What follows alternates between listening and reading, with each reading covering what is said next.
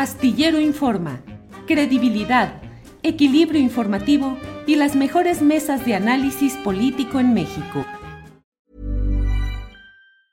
Hey, it's Ryan Reynolds and I'm here with Keith, co-star of my upcoming film If, only in theaters May 17th. Do you want to tell people the big news? All right, I'll do it. Sign up now and you'll get unlimited for $15 a month in six months of Paramount Plus Essential Plan on us. Mintmobile.com slash switch. Upfront payment of $45 equivalent to $15 per month. Unlimited over 40 gigabytes per month. Face lower speeds. Videos at 480p. Active Mint customers by 531.24 get six months of Paramount Plus Essential Plan. Auto renews after six months. Offer ends May 31st, 2024. Separate Paramount Plus registration required. Terms and conditions apply if rated PG. Ryan Reynolds here from Mint Mobile. With the price of just about everything going up during inflation, we thought we'd bring our prices down. So to help us, we brought in a reverse auctioneer, which is apparently a thing. Mint Mobile unlimited premium wireless. Ready to get 30, 30, bit to get 30, bit to get 20, 20, 20, bit to get 20, 20, bit to get 15, 15, 15, 15 just 15 bucks a month. So, Give it a try at mintmobile.com slash switch. $45 upfront for three months plus taxes and fees. Promo rate for new customers for limited time. Unlimited more than 40 gigabytes per month. Slows. Full terms at mintmobile.com.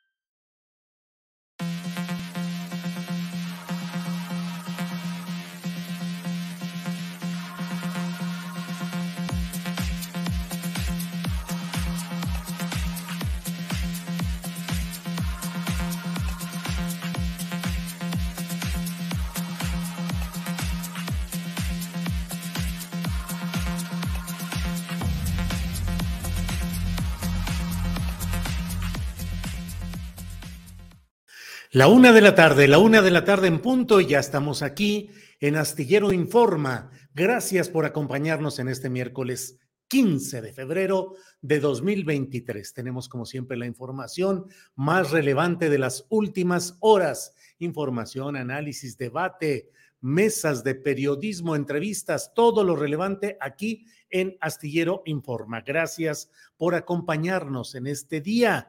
Y como siempre le doy la bienvenida a mi compañera Adriana Buentello, que está aquí con nosotros. Adriana, buenas tardes. ¿Cómo estás, Julio? Muy buenas tardes. Ombligo de la semana, Julio. Tenemos mucha información. Ya estamos más cerca del jueves y del viernes que del lunes, así que mucho ánimo, Julio. Pero fíjate todo lo interesante que está sucediendo con este juicio eh, a García Luna. Eh, el viernes todavía está eh, en veremos si sigue avanzando eh, pues la decisión del jurado, porque al parecer por los reportes, Julio, periodísticos que nos están compartiendo en redes sociales, los colegas que están cubriendo, el, el juez dice que sí está dispuesto a laborar el viernes, pero parece que el jurado insiste en que ese día no, ese día se descansa, así que incluso pues esto podría tener un desenlace, Julio, hasta la próxima semana, pero muy interesante todo lo que está sucediendo, Julio, con este tema, porque la Fiscalía hoy en varias horas expuso finalmente todo lo que los testigos a lo largo de estos días eh, han, más de una veintena de testigos, han estado narrando en este juicio, pero hay datos interesantes, Julio, de cómo está conectando, por ejemplo, la Fiscalía estos testimonios, de acuerdo con Jesús García, el periodista que ya hemos entrevistado en este espacio, Julio, sí son criminales, eh, ha, comentado la fiscalía al jurado, pero son eh, personas que no se han comunicado durante años y sus relatos coinciden en contra de García Luna. También coincide estos relatos en los sobornos que recibió García Luna y gente de su equipo y cómo fueron protegidos, así también como la corroboración de estos dichos por agentes de la DEA y el FBI. Julio, muy interesante todo lo que está pasando. ¿Tú cómo ves? Pues eh, como luego dicen, todo tiene su plazo, todo tiene su tiempo y ha llegado hoy el día en el cual la Fiscalía hace sus alegatos finales y señala al jurado que pongan atención a lo que se ha dicho, al indicio, a la narrativa, a la coincidencia de opiniones entre testigos, que lo dijo la propia, em, la, la propia fiscalía. Sin el apoyo de Genaro García Luna, habría sido prácticamente imposible que Sinaloa hubiera movilizar tantos cargamentos de co, y no digo todo porque si no nos desmonetizan y ya llevamos tres minutos, tiempo récord, Adriana, ya llevamos tres minutos y no nos han desmonetizado, así es que vamos a cuidar, cuando menos que no sea por este tipo de señalamientos, pero eh, les pidieron al jurado, la fiscalía le pidió que escuchara los testimonios, que escuchara la argumentación, lo verosímil, lo creíble de lo que ahí se está diciendo, más allá de las personalidades de los declarantes que sin lugar a dudas, dijo la propia fiscalía, son criminales, son personas sentenciadas, pero más allá de ello están los testimonios. Y dijeron que las evidencias han probado que Genaro García Luna es un hombre inteligente, ambicioso y que abusó de su poder para ayudar a los chicos de Sinaloa. No lo dijo así, pero ya sabes que hago ese, este e, esa ilusión para brincar a nuestros desmonetizadores. Pero pues ya llegó y dijo inclusive que el, los chicos de Sinaloa parecía que parecían un FedEx, esta empresa de mensajería transnacional tan importante y tan eh, multiplicada. Dijo que parecían eh, el FedEx de esta sustancia que empieza con CO, dijo, porque es imposible operar una multinacional de esa envergadura sin ayuda dentro del gobierno mexicano y por ello buscaron a los oficiales más corruptos. Eso dijo Adriana. Ah, yo, Julio, creo que este esta declaración es muy, muy interesante porque parece que con esta declaración también atora a Estados Unidos. Julio, ve cómo se está llevando a cabo este juicio, que es muy diferente, cómo se imparte justicia allá, cómo se imparte justicia acá, pero preocupa que este juicio, como ya lo han enseñado varios especialistas y colegas, está basado prácticamente en testimonios que no necesariamente están acompañados de estas pruebas. Y por ejemplo, Julio, ¿dónde están aquellos videos donde ya nos han narrado eh, Olga Warner, por ejemplo, donde se le ve y que ellos conocen de su existencia, de cómo se ve a Genaro García eh, Luna recibiendo dinero de estos, de este tipo de personajes, porque eh, Julio, aquí parece que quizá Estados Unidos busca juzgar a Genaro García Luna con puros testimoniales, lo cual por una parte podría liberar de cierta culpa al propio Estados Unidos porque imagínate que esos videos se den a conocer eh, de manera eh, pues ya más abierta, pues incluso podría haber un pues un involucramiento mucho más importante de altos funcionarios en Estados Unidos, porque precisamente como dice la fiscal, una, un grupo de este tipo de personajes que describe como FedEx, una como multinacional, ¿no? No puede estar, no puede estar eh, operando solamente incluso con el apoyo de un solo gobierno, Julio, porque finalmente la, la pues estas sustancias van a parar eh, a Estados Unidos, Julio. Claro, claro, porque finalmente todos lo sabemos, pues FedEx no es solamente que opere en un país que es el malo y un país bueno que recibe esas cargas. esos depósitos, esas entregas llegaron a Estados Unidos y fueron distribuidas con una gran protección policíaca, operativa, logística y, entre otras cosas, con grandes beneficios económicos. Hay un gran volumen del dinero sucio que se mueve en todo el mundo que termina eh, filtrándose, bueno, filtrándose es un eufemismo, es un término muy amable, que termina insertándose de manera abierta en los circuitos económicos y financieros de Estados Unidos para propiciar pues el alto nivel de vida que se tiene allá en ciertos segmentos y la prosperidad, cuando menos del aparato gubernamental de Estados Unidos pero la pregunta es, ¿y todo esto que reclaman y reprochan hacia el sur de su país, en Estados Unidos, no les ha beneficiado económicamente, no les eh, permite además mantener una lamentable paz embotada o, o botarate entre sus eh, habitantes debido al consumo excesivo de estas sustancias de las que estamos hablando. Entonces, eh, pues hay mucho, hay mucho que decir ahí, pero bueno, la propia fiscal eh, de la propia titular de la fiscalía, según el relato que hace Ángel Hernández en Milenio, dijo, la evidencia lo ha probado Llegó el tiempo de hacerlo rendir cuentas, eso dijo la fiscal Sarita Comatiredi. Dijo que era el tiempo ya de hacerlo rendir cuentas por todo lo que había hecho y les dijo, no les pido que ellos, los declarantes, los testigos, les agraden, son criminales, altos miembros de esos grupos, pero dijeron que hicieron y vieron pagos de esos grupos al acusado Genaro García Luna. Y bueno, pues aquí en México muchos, hoy muchos comentaristas y columnistas, pues ya casi queriendo cantar la exoneración de García Luna, diciendo, pues no hay pruebas, no hay nada. Adriana, yo diría, casi, casi evocando una canción eh, de esos amores contrariados que hay en la lírica mexicana, diría yo, aquí estamos en presencia de dos verdades y una trampa.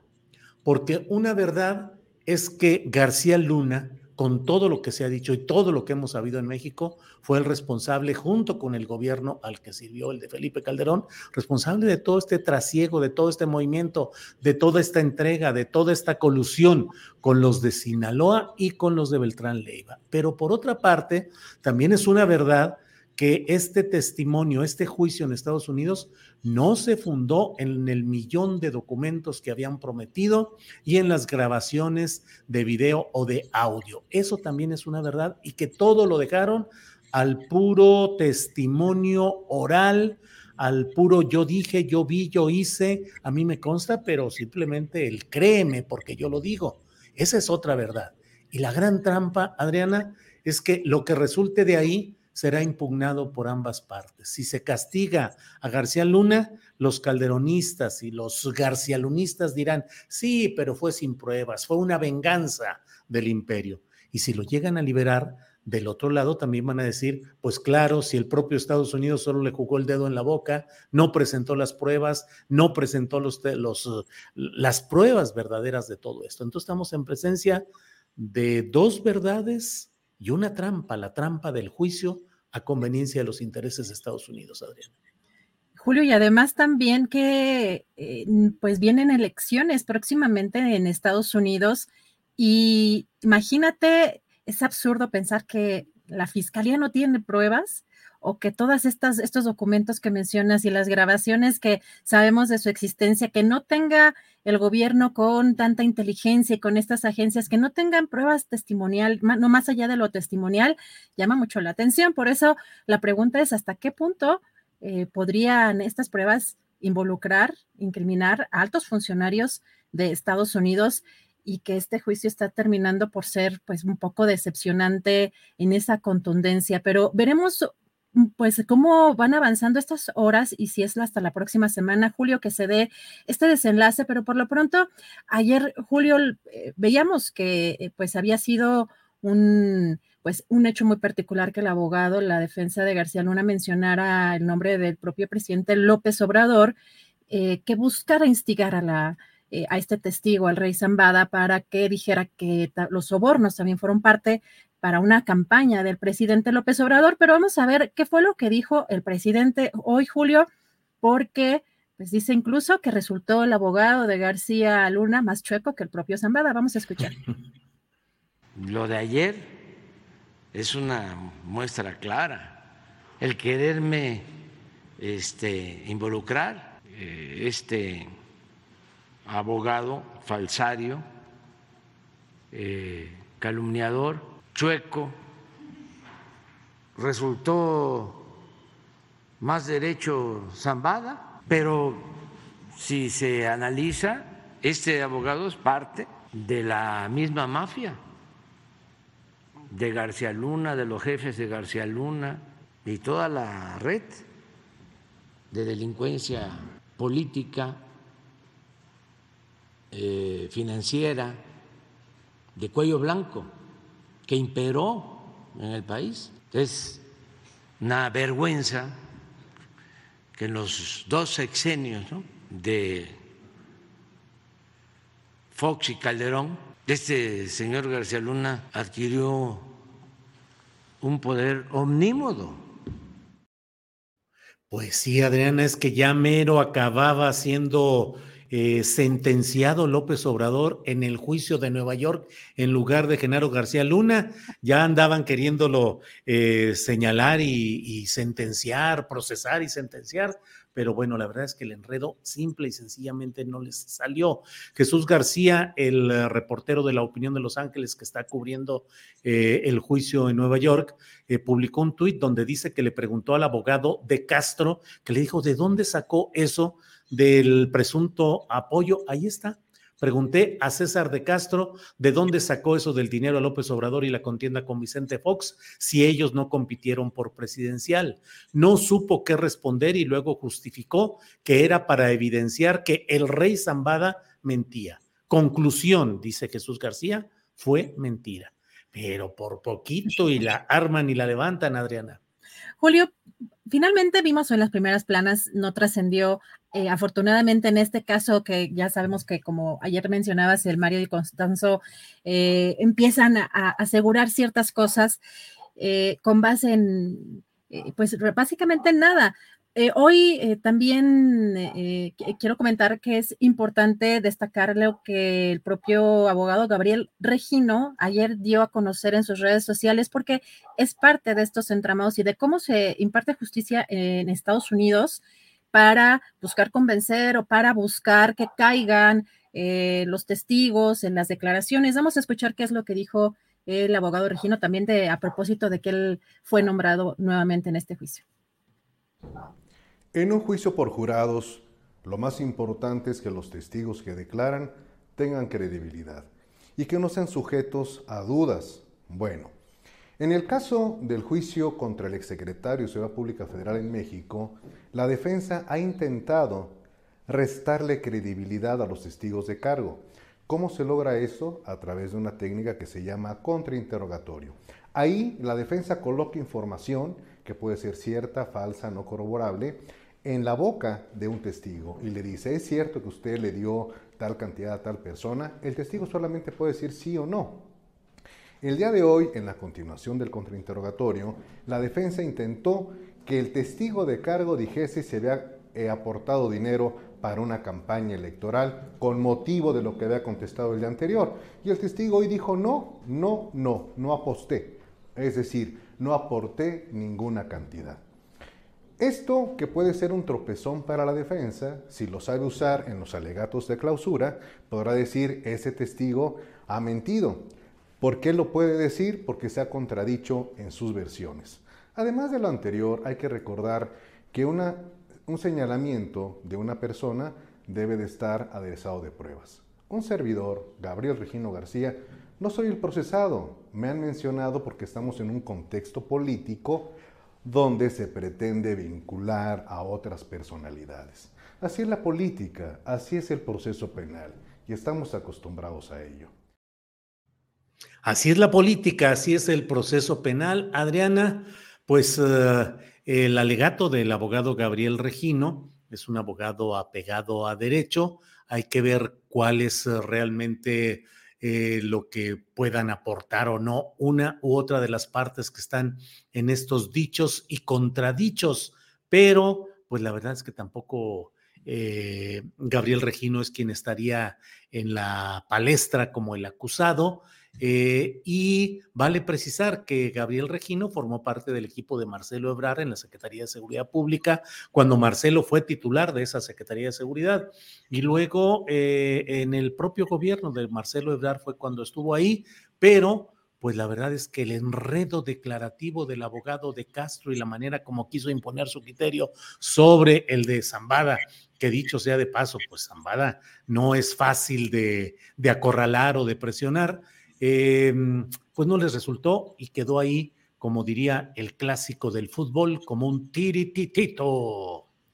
Así es, Julio, pues eh, estamos ante un enredo también porque eh, yo creo que aquí no estamos tan acostumbrados yo creo que ni siquiera en cómo se ejerce o se imparte justicia aquí, pero sí es muy diferente el cómo se lleva a cabo un juicio en Estados Unidos y por supuesto que de pronto sí llamaron mucho la atención este tipo de preguntas o de cómo buscó este personaje, este abogado, la defensa de, García Luna, pues poner este, palabras en boca de, del otro personaje del, testimonio del rey Zambada eh, pero imagínate el escándalo que, pues un error de un eh, que lo haga caer eh, un abogado a un testimonio, pues imagínate el, escándalo también acá en México. Pero bueno, vamos a seguir muy de cerca también este tema.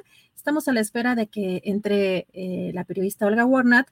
mientras tanto, Julio, comentar también que hay eh, pues un tema que ya hemos dado seguimiento en este espacio sobre el tema del maíz transgénico después de este decreto que eh, publicaran, que dieran a, conocer en esta semana. Y hoy el presidente negó una ruptura, una ruptura con Estados Unidos, eh, pero también dice que ya han ido entendiendo. Vamos a escuchar qué fue lo que dijo. Se legisló, no se va a poder usar maíz transgénico para la alimentación de eh, los mexicanos. puede usarse para forraje y además se están haciendo análisis, estudios eh, sobre el contenido de este maíz transgénico. Entonces, sigue habiendo eh, mucha eh, información en contra de estas semillas y sobre todo por la utilización de agroquímicos. Eh, que afectan la salud. Entonces, lo que eh, estamos planteando es que podamos estudiar conjuntamente si existen o no existen los daños. Esto no solo es en beneficio de los consumidores mexicanos, también para los consumidores de Estados Unidos. No se deben de permitir en ninguna parte alimentos que puedan resultar dañinos a la salud. Y por encima, repito, de lo mercantil, de lo lucrativo, de lo comercial, debe de estar la salud. Y estamos eh, avanzando con ese propósito. Hasta ahora han ido ellos entendiendo ¿no? que tenemos que actuar así. Eso es lo que estamos eh, haciendo. No, no hay eh, ruptura, es este fijar nada más con claridad el que no se admite el transgénico para el alimento humano. Bien. Pues Julio, para alimento humano, pero sí relaja un poco en respecto al anterior decreto. Regresamos en un ratito con más información. Ya tenemos por acá a la querida Olga Warner. Adriana, muchas gracias. Volvemos en un ratito. Gracias. Es la una de la tarde con 21 minutos, una de la tarde con 21 minutos. Y tenemos hoy el gusto de saludar a la periodista Olga Gornat, eh, autora de libros fundamentales para entender la historia de Argentina y de México, desde luego. Olga, buenas tardes. ¿Qué tal, Julio? ¿Cómo estás? ¿Cómo están todos? Pues aquí todos eh, trabajando y muy metidos en este en este episodio del juicio de Nueva York, que pues ha resultado para algunos un para todos un espectáculo, finalmente es un espectáculo lo que ahí se está realizando, pero con diferentes valoraciones. Para quienes es solamente un acomodo de intereses de Estados Unidos y para quienes es una oportunidad de hacer justicia, en fin ¿Tú cómo has ido viendo los muchos detalles entre telones y circunstancias de lo que se está viviendo en Brooklyn, Olga? Mira, con gran expectativa, eh, por un lado. Eh, por otro lado, con un gran deseo también, un gran anhelo, y no lo voy a negar, por supuesto, como muchos, como la mayoría de los mexicanos, con un gran anhelo de justicia de que se haga justicia. Si no es en México, que se haga justicia en Estados Unidos con Genaro García Luna, que es simplemente un ampón, un criminal, un psicópata que tuvo todo el poder durante dos sexenios y más, te diré, ¿no? Porque venía de hace mucho tiempo, venía de, de las tuberías del sistema, ¿no? Del viejo CISEN. Eh, pero al margen de eso, por otra parte, también eh, no me sorprendieron, te diré, eh, como uno, quizás como uno conoce tanto esta historia y muchas de las cosas que se dijeron ahí, los testigos que contaron los testigos están en el libro mío. no me sorprendió lo que contó el grande, no me sorprendió lo que dijo el rey Zambada, no me sorprendió lo que contó la Barbie. claro que verlo así en un paquete, todo junto, que te lo tiren de golpe, supongo que el jurado, al jurado se debe haber quedado impactado, ¿no? Em, es lo que creo, pero eh, mi anhelo es ese. No sé qué va a decidir el jurado, porque sabes que es por jurado, y el jurado es un jurado neutro, un jurado que no tiene ninguna conexión con México.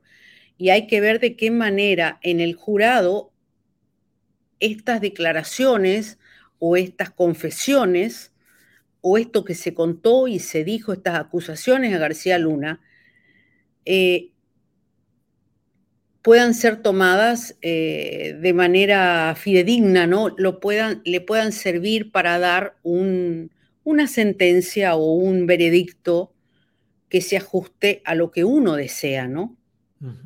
Sí, Olga, sí. Olga, ¿qué te ha parecido el hecho de que no, de que se, se ha fundado todo este proceso en testimonios de personajes que desde luego pues son sacados de esas entrañas de lo que es el crimen organizado, pero solamente los testimonios y no se presentaron ni el millón de documentos de páginas, millón de páginas sobre documentos, ni videograbaciones, ni estados financieros, ni otro tipo de pruebas. ¿Qué te parece, Olga? No lo sé, porque yo no, no sé cuál es la idea de los fiscales. No sé por qué hay documentación que no ha salido, que no la utilizaron y que estoy segura que la tenían. Estoy segurísima que la tenían. Es todo lo que decís, desde videograbaciones, desde grabaciones eh, hasta documentación. ¿Por qué no ha sido utilizada? Quizás porque de alguna manera implicaba a alguna de las agencias de seguridad de Estados Unidos? Me pregunto. Eh, yo en esta historia no pongo las manos en el fuego por nadie. Eh, acá, eh, en lo que pasó, en las cosas que pasaron, en lo terrible que sucedió en ese sexenio de la muerte, en el sexenio de Felipe Calderón, hay muchas responsabilidades. Están las locales y las de afuera. Recordemos que García Luna fue condecorado por Estados Unidos. Eh, recordemos que Cárdenas Palomino fue condecorado. Recordemos que le dieron 1.300 millones de dólares para la iniciativa Mérida, no a él, no, obviamente, a su socio Felipe Calderón. Entonces, cómplice y socio, porque Felipe Calderón sabía lo que estaba pasando. Eh, ¿dónde fue a parar esa plata? Entonces, o sea, ese fue dinero de Estados Unidos. ¿Qué pasó con la operación Rápido y Furioso? ¿No? Claro. Eh, Olga, entre otros, sí, perdón, perdón, Olga. No, no, que saltó la operación Rápido y Furioso justamente porque mataron a un México americano. Y ahí saltó, porque si no, no hubiera saltado, no se hubiera descubierto. Habían implicaciones mucho más arriba. Y esas armas fueron, a para, fueron para a parar a los cárteles y para asesinar a miles de mexicanos. Entonces, hay muchas cosas que están enredadas, que yo no logro desentrañar.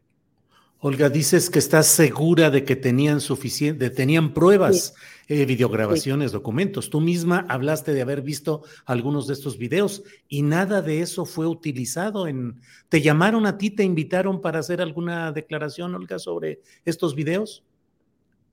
No, pero tuve comunicación, sí, eh, por escrito, tanto con, eh, con la DEA como con la Fiscalía. Ajá pero lo que me pedían, eh, no, no quiero hacerlo público ahora, digamos, ¿no? Pero lo que me pedían yo no lo iba a hacer. Entonces, directamente les dije que no. Fue por mail. Eh, sin entrar en detalles, pero ¿era comparecer? No, no era comparecer. No. No. no porque ponía en riesgo mi vida, no. Ese video no lo tengo yo. Eh, no, quisiera extenderme en esto, ¿no? Yo tengo guardado los mails eh, y, fueron con copia a la fiscalía. Uno de los jefes de la DEA me escribió. Se comunicó conmigo. Yo intercambié varias cartas con él, varios mails. Y lo que me pedían, eh, es decir, no estaba dispuesta a hacerlo. Yo soy periodista, soy independiente. Cuando yo digo no tengo algo, no lo tengo, ese video está en poder del cártel de Sinaloa. No lo tengo yo. No lo tengo yo. Ellos sabían quién lo tenía. Ellos sabían cómo acceder. Sabían cómo acceder porque me lo dijeron.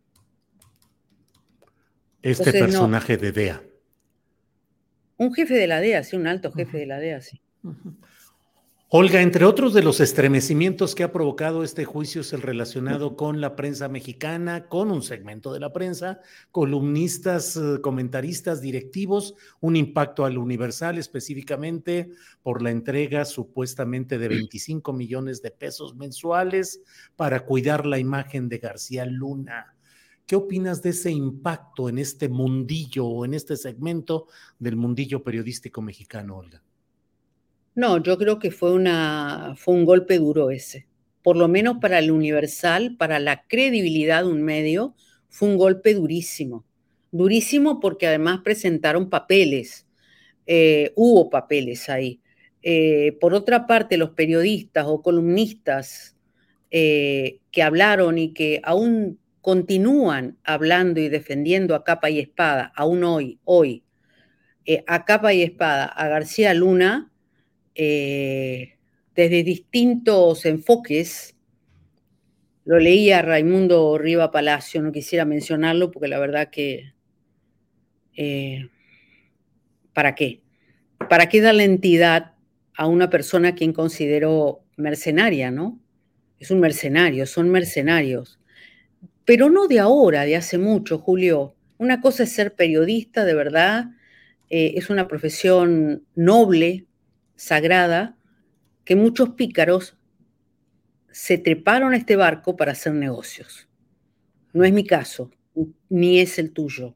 Entonces, yo digo, ¿tanto te pagaron para que García Luna está preso y sigas defendiéndolo? Es, un, es una vergüenza. Y como eso, en varios medios y en varias columnas de muchos personajes que están alegando justamente en una especie de tratar de lavar esa imagen. Eh, y por otra parte, Olga, en lo que estamos viendo, hay ya las voces que dicen, si no hay una sentencia negativa, una condena a García Luna, esto va a reivindicar a Felipe Calderón, a su equipo, a su grupo, y ya asomaron incluso quienes dicen, pues a partir de esto renace la idea de impulsar el nuevo partido que quisieron hacer Margarita Zavala y el propio Felipe Calderón, con Margarita Zavala vehementemente defendiendo eh, a su esposo, a Felipe Calderón, diciendo que él nunca hizo pactos con criminales, Olga. Mira, eh, Margarita Zavala era la socia y la cómplice de Felipe Calderón. Hay un capítulo de mi libro dedicado a ella que justamente se titula La socia. Margarita, la socia. Y siempre lo sostuve de esa manera. Mm, eh, cuando se acabó el sexenio de Felipe Calderón, se acabaron las posibilidades de Margarita de, por lo menos, acceder a algún cargo público como ser presidenta de México, ¿no? Eh, más, y eso, eso se había acabado antes, Julio, de que comenzara todo esto de García Luna. Se había acabado antes. Ya tienen el destino sellado. Felipe Calderón y Margarita tienen el destino sellado. Eh, hoy con esto, obviamente, se revivió todo ese sexenio. Hubo casi un revisionismo del sexenio, pero yo no le veo ningún tipo de posibilidad, ni a ella ni a él, a ninguno de los dos. No creo tampoco que sean muy queridos dentro del PAN. ¿eh? no creo, para nada. Yo creo que aquí hay una lápida que llevan sobre los hombros, es la lápida de los muertos y los desaparecidos. Y toda esa guerra y no solamente eso, sino la corrupción enorme que hubo en ese sexenio. Entonces, que Calderón, que Calderón vuelva de España, donde están todos escondidos, aparentemente eligieron España para esconderse varios, que vuelva de España y que dé la cara, y que dé la cara y que responda. Y Margarita también tiene que decir, no, yo no vi, no sé nada. Como una vez te dije hace mucho tiempo que me preguntaste la primera vez, un poquito antes que saliera el libro, que me preguntaste si yo creía que Calderón sabía lo que hacía García Luna. Mirá cuánto hace. Todavía García Luna no estaba preso. Y yo te dije, si no lo sabía, era un idiota. Idiota no tiene nada. Y justamente ahora, hace poco leo que Diego Fernández de Ceballos dice algo más o menos parecido a lo mío. No, se conocían, estaba arreglado, eran socios. García Luna tenía esa capacidad de poder atrapar al otro a través de sus debilidades. Así como las tuvo Fox, las tuvo Calderón. Olga, y más allá del juicio, ¿crees que todo lo que estamos viendo y sabiendo pueda impactar para corregir, para mejorar cosas en este México que sigue viviendo pues en la preponderancia de los cárteles del crimen organizado y la vinculación con segmentos políticos. ¿Crees que hoy en este México de ahora lo que estamos viviendo está en proceso de ser revertido, cambiado, corregido? ¿O andamos en las mismas y dentro de algunos años nos vamos a topar con juicios parecidos respecto a personajes de la actualidad? Mira, yo lamentablemente, a pesar de que adoro México, amo México, como bien sabes, eh, me paso mucho tiempo en México trabajando, eh, yo quisiera que las cosas mejoren. Hay un grave problema con la justicia. La justicia es un problema, es un problema clave. Si no se reformula la justicia, es como en mi país, es lo mismo. Si no se reformula la justicia, hay impunidad. Después, con el tema de los cárteles, es un tema bien complicado. Yo no estoy de acuerdo, como lo dije siempre, con la guerra a las drogas. Es una guerra que está completamente superada por las circunstancias. Es una guerra de más de 50 años que además se inició justamente como pantalla para traficar armas. Y sigue la guerra. Y los que pierden son los que están de este lado de la frontera. Los consumidores están en otra parte y cada vez salen drogas más sofisticadas. Los cárteles no se pueden mantener vivos y en actividad si no tienen connivencia con el poder político, con el poder judicial y con las policías. Y con parte del ejército, digámoslo con todas las letras. Si, no, no es eh, posible. No es posible. Entonces, ¿cómo se modifica eso? No sé si yo lo voy a ver. Ojalá que sí. Olga, pues eh, gracias por esta oportunidad de platicar. ¿Qué esperas? ¿Sentencia condenatoria? ¿Inocencia? ¿Qué esperas del resultado de este jurado? Mira, es difícil. No me gusta tirar, eh, eh, justamente por todo lo anterior que te dije, que faltaron cosas, que bueno, por todo lo anterior, de cualquier manera yo tengo esperanzas, no pierdo el optimismo. Yo creo que si llegaron hasta este punto es porque ni siquiera lo ofrecieron arreglar, porque César Castro, el abogado, dijo que iban al juicio porque los fiscales no le habían ofrecido nada. Entonces, si llegaron hasta aquí, es porque lo van a condenar es lo que yo creo. ¿A cuánto lo van a condenar? No lo sé. Pero yo creo que algo de eso hay. Si no, no hubieran avanzado tanto. Bien. Olga, pues eh, muy amable, gracias por tomarnos. Perdón. Yo lo quiero, yo lo quiero ver preso. Sí. Yo lo quiero ver con perpetua. Quiero que sea común, como digamos, como un, un ejemplo, digamos, ¿no? Uno, aunque sea chiquito, uno, aunque no sea en México, aunque en México ya se están abriendo causas. Bien, Olga, pues gracias, Por, al contrario, Olga, gracias a reserva de lo que desees agregar, como siempre, muy agradecidos de tu amabilidad de platicar con nosotros, Olga. Gracias, Julio, te mando un abrazo enorme. Gracias, a todos. Hasta pronto, gracias, Olga. Hasta luego. Bueno, pues es la una de la tarde con 39 minutos y hemos entrevistado a Olga Warnat sobre el tema del juicio a García Luna en Nueva York. Un tema que nos tiene mm, a todos atentos a lo que se está eh, peleando, litigando, discutiendo por aquellos rumbos. Pero mire, eh, vamos a pasar enseguida a nuestros. Hay muchos comentarios y les agradezco a todos quienes están por aquí. Recuerden que nos ayudan los famosos likes, el que le pongan ahí me gusta, ayuda a difundir mejor este programa en el que tenemos ahorita unos 15 mil espectadores en vivo. Y bueno, pues vamos a, a seguir adelante con nuestro programa de hoy y vamos a una entrevista con la ex embajadora de México en Estados Unidos y embajadora eminente que es eh, precisamente Marta Bárcena, que está con nosotros aquí. Marta, buenas tardes. Buenas tardes, Julio. Es un gusto reencontrarnos después de varios meses de que no hemos conversado.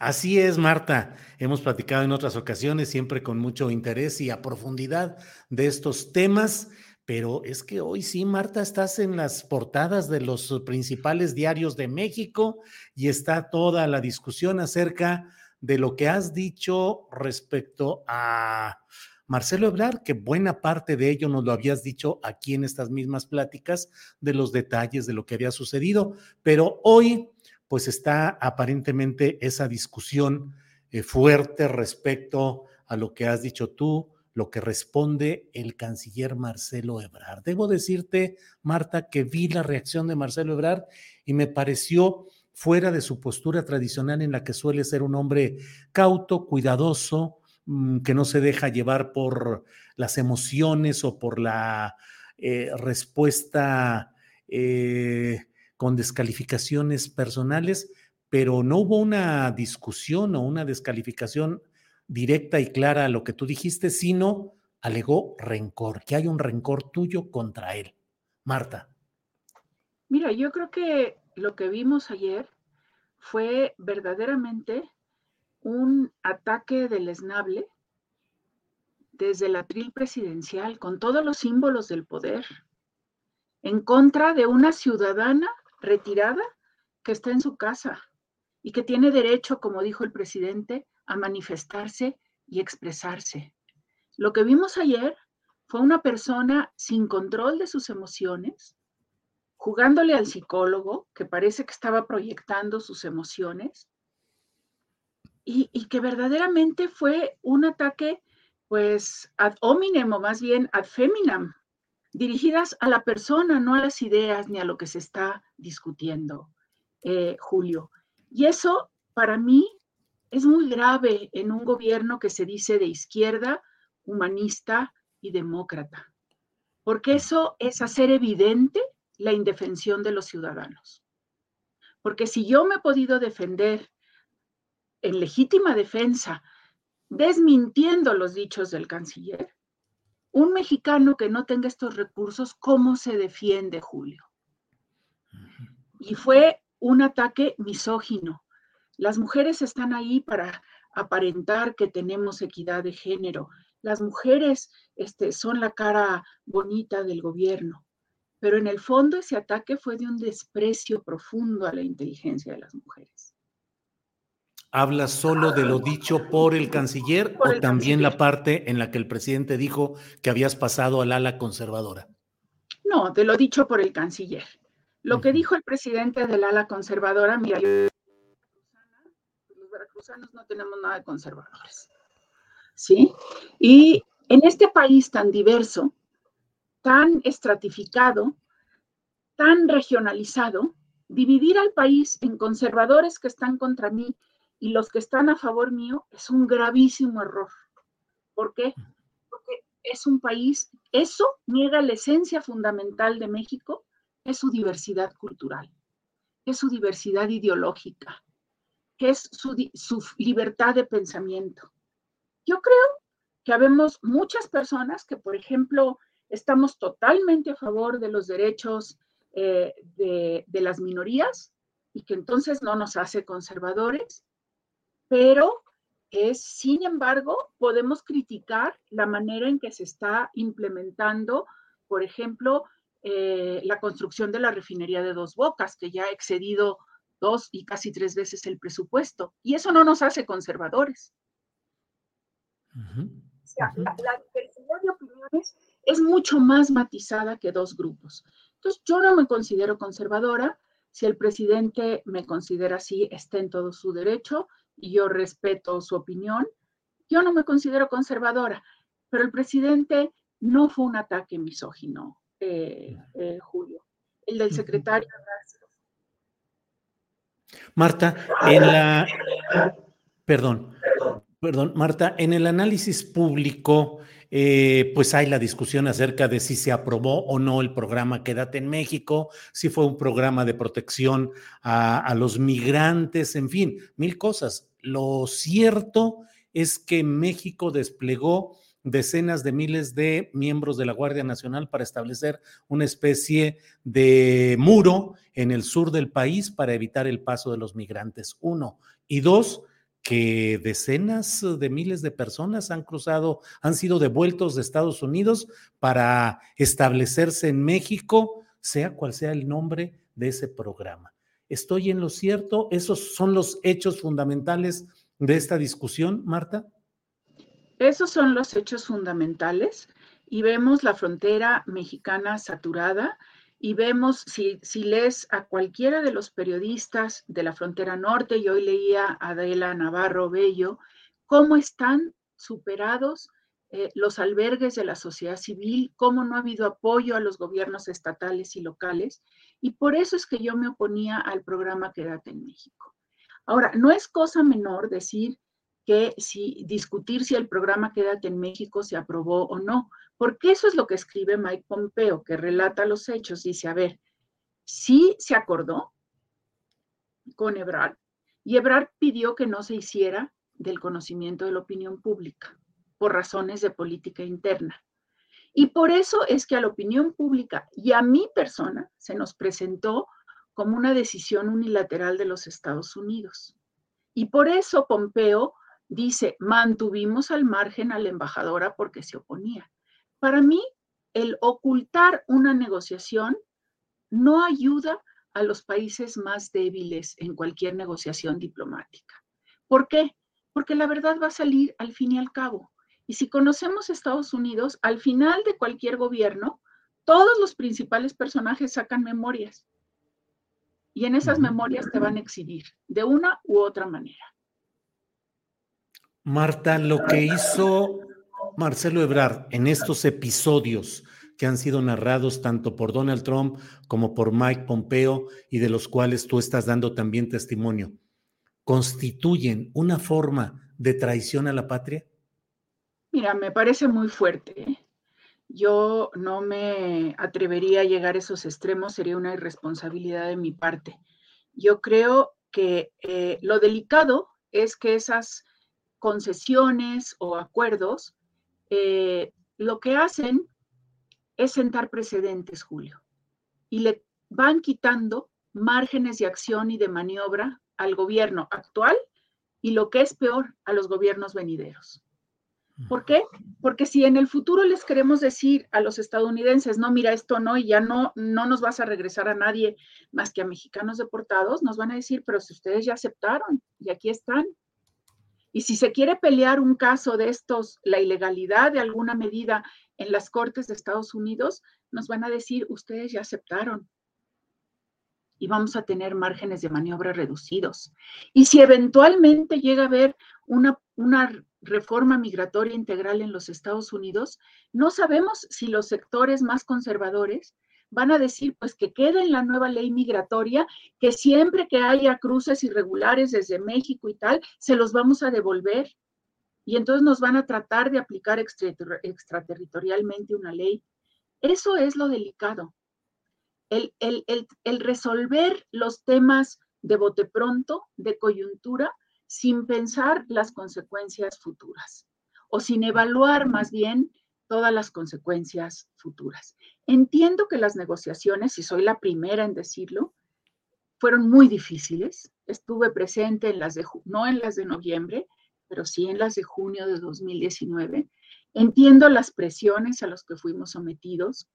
Entiendo los márgenes de maniobra muy limitados que tenía el gobierno de México y que teníamos también opciones más fuertes que hubieran llevado quizás a una confrontación con el gobierno de Trump y a lo mejor ahorita no tendríamos TEMEC, que sí es un ancla importante para el desarrollo económico de México. Pero eso no justifica el ocultar acuerdos. Y tú recordarás, Julio, que en los acuerdos de junio de 2019 se hicieron públicos cuatro puntos de esos acuerdos y después empezó a surgir que había habido la firma de un documento eh, secreto. Y yo decía en Estados Unidos, no, porque yo pregunté y me dijeron nada. Y a los cuatro días saca Trump en un tuit ese acuerdo firmado. Y entonces, pues en la embajada lo amplificamos para ver qué decía y quién lo había firmado. Y lo había firmado Alejandro Celorio y estaba ahí ese acuerdo secreto. Marta, y además en alguna ocasión platicamos acerca de la participación de otro personaje que no tenía cargo, pero que era de las absolutas confianzas de Marcelo Ebrard, que realizaba este tipo de negociaciones. Así es, ese personaje estuvo en las negociaciones del noviembre del 2018 y ese personaje cada vez que se le menciona, citando lo que dice el libro Guerras en la Frontera, Border Wars, eh, procede a, demandar por difamación a cualquier periodista que diga eso, a los periódicos que lo publican, todo, porque el objetivo no es esclarecer la verdad, el objetivo es amedrentar. Y ese personaje es ahorita quien organiza los apoyos del Partido Verde para el precandidato Ebrard. Que es Javier López Casarín, actual diputado federal por el Partido Verde. Así es. Marta, y ya que entramos en ese terreno, hay quienes dicen los ataques de Marta Bárcenas se deben a que quiere em, eh, golpear a la candidatura, precandidatura de Marcelo Ebrard y favorecer a otro precandidato o precandidata. ¿Cuál es el contexto electoral que puede darse o una lectura electoral a tus declaraciones, Marta?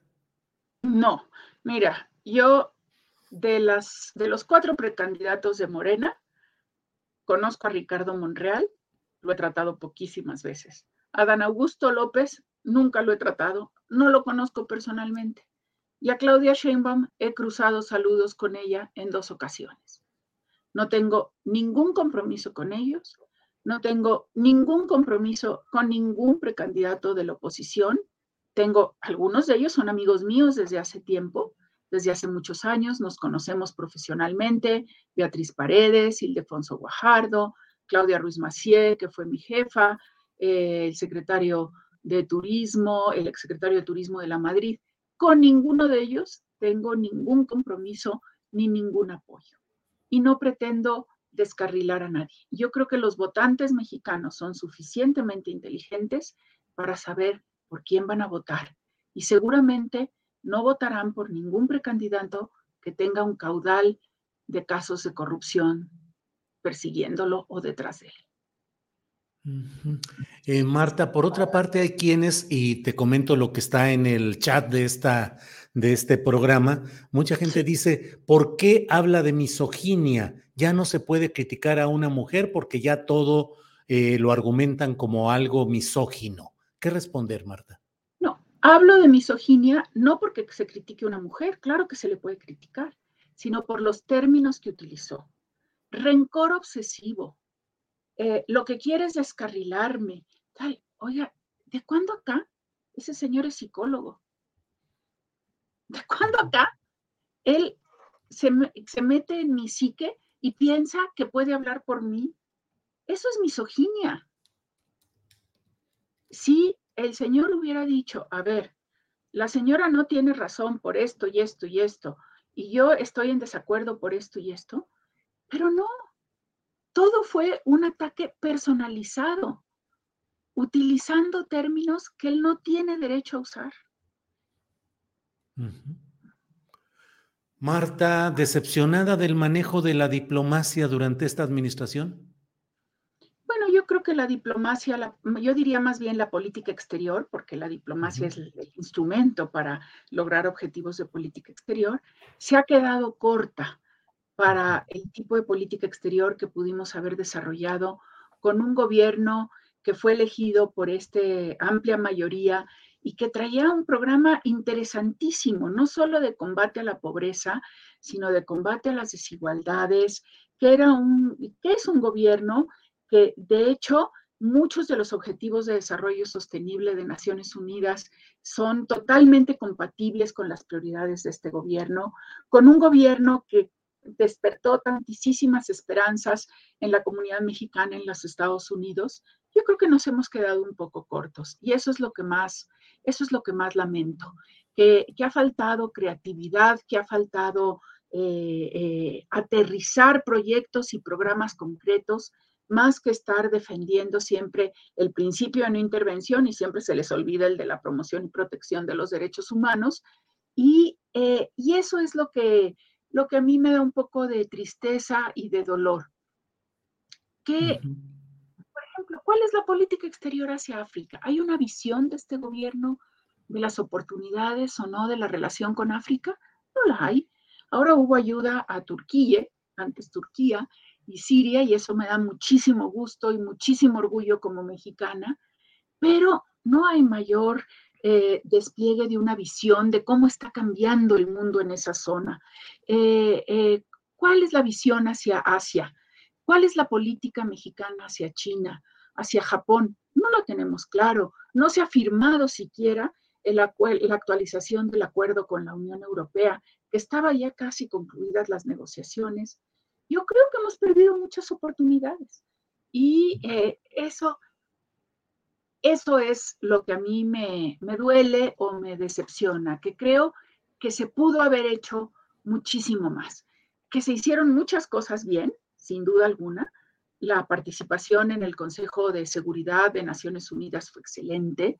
Eh, la ratificación del TEMEC fue muy importante, el voltear a ver América Latina de nuevo, el, profundizar las relaciones con América Latina eh, ha sido muy bueno, eh, aunque hay también sus aristas a, discutir, entre ellos lo que está pasando en Nicaragua, que debería de indignarnos a todos los mexicanos y a toda la izquierda mexicana y por eso le hice un reconocimiento a Pigmenio Ibarra cuando dijo que Ortega ha traicionado a la revolución sandinista, porque tiene toda la razón en esa traición. Eh, se han hecho muchas cosas bien, pero se podían haber hecho mucho mejor si siempre hubieran prevalecido eh, la visión de Estado y los intereses de Estado mexicanos, porque sí me consta que en toda la oposición en materia de política exterior había un claro interés en seguir fortaleciendo una política exterior de Estado. Bien, Marta, pues eh, gracias. Gracias por esta oportunidad de platicar sobre estos temas. Te agradezco la amabilidad de la entrevista a reserva de lo que desees agregar. Solo cierro para la puntualización la responsabilidad de todos estos hechos de eh, los eh, enviados de Estados Unidos a México para que esperen la conclusión de sus procesos migratorios. Eh, hubo quien dijo, fue responsabilidad de la embajadora Marta Bárcena. ¿De quién fue responsabilidad, Marta? De ninguna manera mía. Fue responsabilidad del secretario de Relaciones Exteriores, Marcelo Ebrard. Yo siempre me opuse al programa Quédate en México, creo que lo debimos de haber negociado de otra manera y siempre me opuse y me opondré a un acuerdo de tercer país seguro. Bien. Pues Marta, muchas gracias por tu amabilidad y seguiremos en contacto como lo hemos hecho en anteriores entrevistas. Gracias, Marta. Gracias, Julio, a ti y seguiremos esperando este veredicto del juicio a García Luna del que hablaba Olga Warnat, que es es tan delicado y tan doloroso para México, puesto que ha exhibido la terrible podredumbre del sistema policíaco mexicano, ¿no? Así es, así es. Nos debería de preocupar mucho. Sí, así es, Marta. Ya habrá oportunidad de platicar a detalle de lo que resulte por allá. Por lo pronto, como siempre, muchas gracias, Marta. Hasta pronto. Gracias a ti, Julio, y nos vemos. Hasta luego. Bueno, pues ha sido esta entrevista con Marta Bárcena. Gracias a ustedes. Tenemos casi 10, 15 mil 800 eh, espectadores en vivo. Les agradecemos su amabilidad, los comentarios que están en el chat y vamos a un pequeño comercialito breve, sencillo, de segundos y regresamos porque ya estamos muy puestos para entrar a nuestra mesa de periodismo del miércoles, de este miércoles 15 de febrero.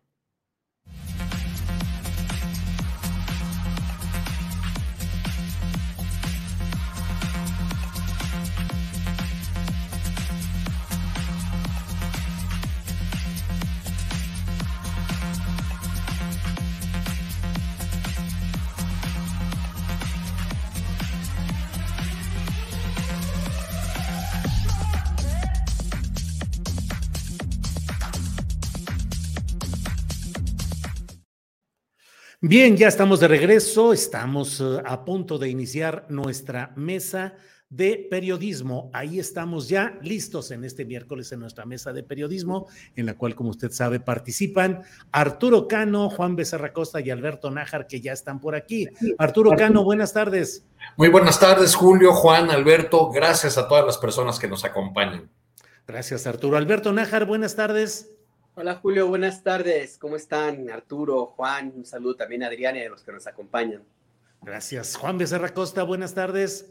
Muy buenas tardes, Julio. Un abrazo muy fuerte, Alberto, Arturo, a ti, Julio, Adriana, a quienes nos ven y nos escuchan. Pues ya estamos esperando sus comentarios, ¿no? Así es, que se ponen sabrosos y moviditos de todo. Alberto Nájar, eh, ¿Cuántas horas al día le estás dedicando a enterarte de lo que pasa en el juicio de Nueva York? Uy, mira, pues como no tengo ahora sí que acceso directo al juicio, no estoy allá y no se transmite, pues le dedico que una media hora en lo que leo los reportes de algunos tuiteros en los cuales sí confío, eh, como, como Keegan Hamilton, eh, él es el, reportero de Vice News, que, que, cubrió también el juicio de, de Chapo Guzmán, y de Jesús García, de la opinión. Eh, con ellos dos me guío y por algunos compañeros de México. Entonces, pues yo me estoy guiando mucho por eso. Eh, lo que publican algunos diarios me sirve como, pues como, como contraste, complemento. La verdad que no confío, no confío en lo que, en lo que publican diarios como el Universal y mucho menos Reforma, ¿no? Que, que traen un sesgo pues bastante extraño. Eh, bueno, muy, muy propio de la casa, el sello de la casa. Exactamente. Entonces yo me voy directamente a esas fuentes que que además Keegan Hamilton ha difundido documentos de la Corte y para un periodista pues eso es muy útil, tener acceso directo a esas fuentes de información. Bien, Alberto. Arturo Cano, eh, desde luego yo leo religiosamente las crónicas que envía nuestro compañero David, David Brooks, del corresponsal de la jornada en Estados Unidos, eh, que reside específicamente en Nueva York, pues porque David es un hombre leyenda en cuanto a credibilidad, a ser minucioso y puntual. Leo algunos otros uh, crónicas, algunas en Milenio, donde he visto algunas uh, plumas y algunas aportaciones interesantes, pero creo que en este momento, Arturo, han uh, prevalecido mucho los envíos a través de Twitter o de redes sociales no sé cómo lo veas, Arturo, pero pareciera como que de pronto, de verdad, desplazaron a las coberturas tradicionales de los medios convencionales que no están siendo muy seguidas y muy atendidas, como sí lo están siendo algunos de estos tuiteros que están poniendo información porque están ahí. ¿Cómo has visto la cobertura, Arturo? Creo que tiene que ver con la construcción de nuevas credibilidades, por llamarle de alguna manera. Eh, y, también con el hecho de que el sistema de justicia eh, estadounidense tiene algunas peculiaridades que resultan eh, difíciles de entender para los que no eh, dan seguimiento habitual a este tipo de, de, ejercicios jurídicos en Estados Unidos. Entonces, creo que los, los tuiteros, los que menciona Alberto, por ejemplo, pues se han convertido en, en excelentes digamos, traductores de esa eh, maraña que representa el juicio y de una manera muy sintética permiten entender o acercarse a las, a las declaraciones. Digamos, el, el tuit de uno de, estos colegas te explica en tres líneas lo que ocurrió en tres horas de declaraciones. Entonces creo que eso ha, ha contribuido y también las propias redes sociales van haciendo una suerte de, depuración y van prevaleciendo ahí eh, quienes eh, eh, hacen una cobertura mucho más apegada a los hechos, quienes no sueltan el, sesgo este en el que estamos metidos, porque si lo sacamos de la, de la, cobertura que han hecho algunos colegas, una, una cobertura realmente que, debemos valorar y, lo llevamos al terreno de la política, de los políticos o de la comentocracia eh, tradicional de nuestro país, pues lo que hemos tenido en, esta, en estos días de juicio a García Luna es, eh, pues, eh, nos podría quedar la moraleja de que los dichos de los criminales son mentira siempre y cuando no se refieran a mi enemigo. O, los dichos mentirosos de, criminales confesos cobran verosimilitud o se vuelven verdad cuando atacan a mi enemigo. Así es, Arturo. Juan Becerra Costa, ¿cómo has visto la cobertura? ¿Qué has, eh, te ha interesado en los detalles, en lo general? Eh, ¿Qué lecturas tienes o a qué periodismo recurres ahí? Y la misma pregunta, o el comentario que he hecho con Arturo y con Alberto, qué tanto nuevas eh, formas de informar, sobre todo a través de las redes sociales, están desplazando a los mecanismos tradicionales del periodismo convencional. Juan. Pues mira, mucho cuidado con el, con el sesgo interpretativo del cual yo formo parte, porque hay emociones a la hora en la que uno empieza a escuchar los testimonios en este juicio a García Luna que es parte de un lodazal terrible que dejó mucho dolor en nuestro país, muchos muertos, mucha sangre. Entonces, mucho cuidado como, pues a la hora de llevar a cabo el ejercicio profesional para preparar el noticiario de la noche. Y bueno, pues afortunadamente, ahí donde trabajo, que es el Grupo Fórmula, tenemos convenio con La Voz de América que tiene periodistas incluso adentro. Entonces, pues tenemos la fortuna de poder contar con los reportes que nos están enviando casi en tiempo, ¿no? O sea, con segundos, minutos, ponle, de lo que está sucediendo y es la nota simple, sin ningún tipo de interpretación, sin ningún tipo de este, aportación propia por parte del periodista, que ya luego lo podemos tener en enlace en vivo, pues siempre les preguntamos, ¿no? Oye, ¿tú cómo ves? Pero es muy bueno, ¿no? Eso de ahí partimos, ¿no? De ahí tengo la fortuna de partir porque pues, estamos recibiendo información de primera mano, casi como si fuera una estenográfica de lo que sucede en el juicio.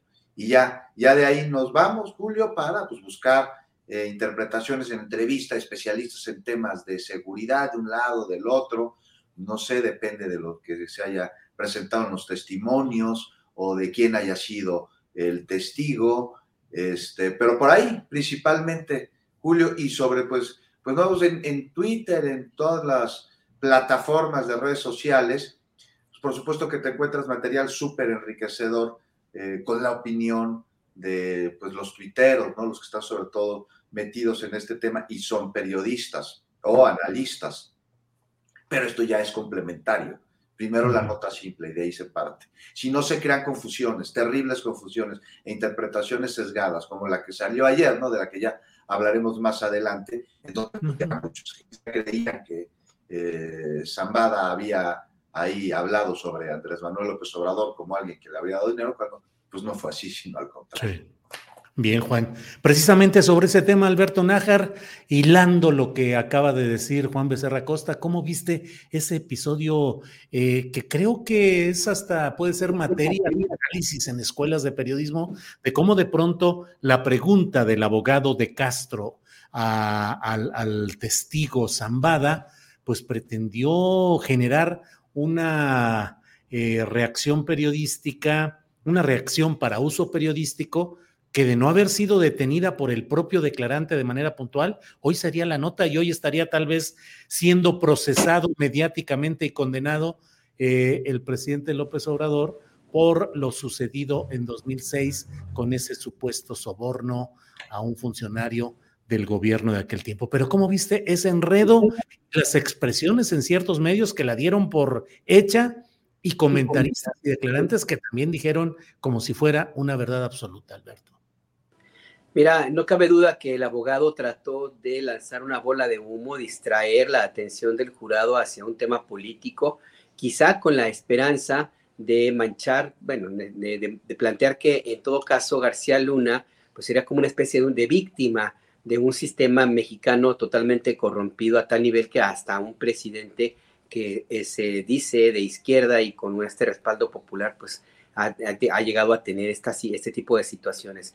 Esa narrativa quiso construirla, por supuesto que también el objetivo era irse hacia los medios de comunicación. ¿De, de qué manera? Pues sí, crear, crear un poco esa, esa idea, pues, de que en el, juicio, pues no necesariamente García Luna era el único malo de la película, no le salió la jugada, eh, además de que, de que el, el, rey Zambada simplemente dijo pues que estaba mintiendo, pues el juez Brian Cogan se dio cuenta de la jugada y así como le había prohibido a la fiscalía que hiciera algunos señalamientos eh, en términos em, del, periodo posterior al, tiempo en que fue eh, funcionario García Luna, de esa misma manera el juez Cogan pues atajó el intento de este, de este eh, abogado pues de, desviar la atención y crear un espectáculo mediático. Em, y en el caso de los medios, particularmente los mexicanos, pues yo cuando vi algunos y, escuché, y cuando leí algunos y escuché uno que otro comentario en tanto en redes sociales como en, en, algunos otros medios, pues confirmo mi tesis, ¿no? De que en los últimos años eh, está cada vez más vigente esa frase de que el odio embrutece, porque de veras que sí los ha transformado algunos. Hay una, una profunda incapacidad de, eh, por lo menos, tener algo de recato y de, y de pues ya por lo menos tratar de disfrazarle un poquito, porque es una absoluta mentira y no se pueden decir que los engañaron o que leyeron mal, porque son personajes, algunos muy experimentados y saben perfectamente bien cuando, eh, cuando hay una, un comentario de esta naturaleza que se le tiene que dar todo el contexto y matizarlo y cuando se tiene toda la intención de, pues, de generar una narrativa de esta naturaleza, ¿no? También son los mismos que en algún momento crearon esta idea de que eh, hay un pacto del gobierno del presidente López Obrador con el cártel de Sinaloa. O sea, de nuevo el nado sincronizado, aunque pues en este caso pues tampoco les, les salió mal, porque, insisto, pues sí, están em, muy cegados por el odio, muy, muy, muy cegados. Y bueno, pues a ver, a ver qué sucede. Más allá de eso, en este juicio, eh, Julio, si me lo permites, yo creo que em, yo personalmente esperaba más, Personalmente esperaba que hubiera pruebas más contundentes. Em, pues también esperaba que en la lista de los testigos se presentaran algunos diferentes a los que ya se había escuchado en el caso del juez Brian Cogan.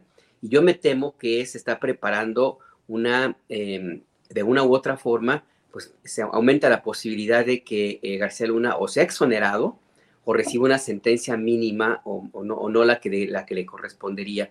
Em, en dado caso, inclusive si la idea es hacer una jugada política por la estrategia le puede funcionar, mandar la papa caliente al gobierno del presidente López Obrador, como, también como una forma de, ejercer presión hacia, hacia este gobierno, y también, por supuesto, con la idea, seguramente, de parte de, de, eh, de la Fiscalía o, o...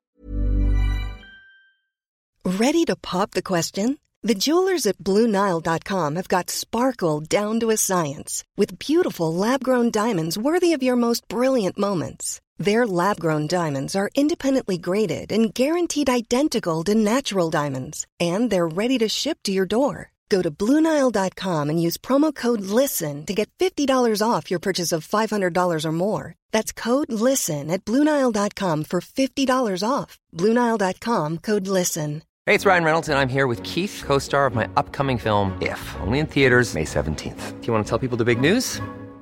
All right, I'll do it. Sign up now and you'll get unlimited for $15 a month in six months of Paramount Plus Essential Plan on us. Mintmobile.com slash switch. Upfront payment of $45 equivalent to $15 per month. Unlimited over 40 gigabytes per month. Face lower speeds. Videos at 480p. Active Mint customers by 531.24 get six months of Paramount Plus Essential Plan. Auto renews after six months. Offer ends May 31st, 2024. Separate Paramount Plus registration required. Terms and conditions apply if rated PG.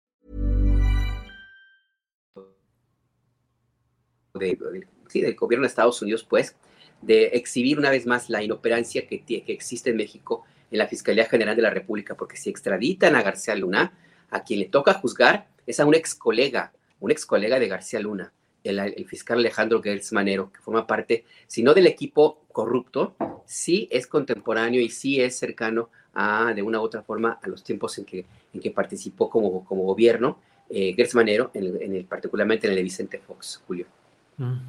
Bien, Alberto.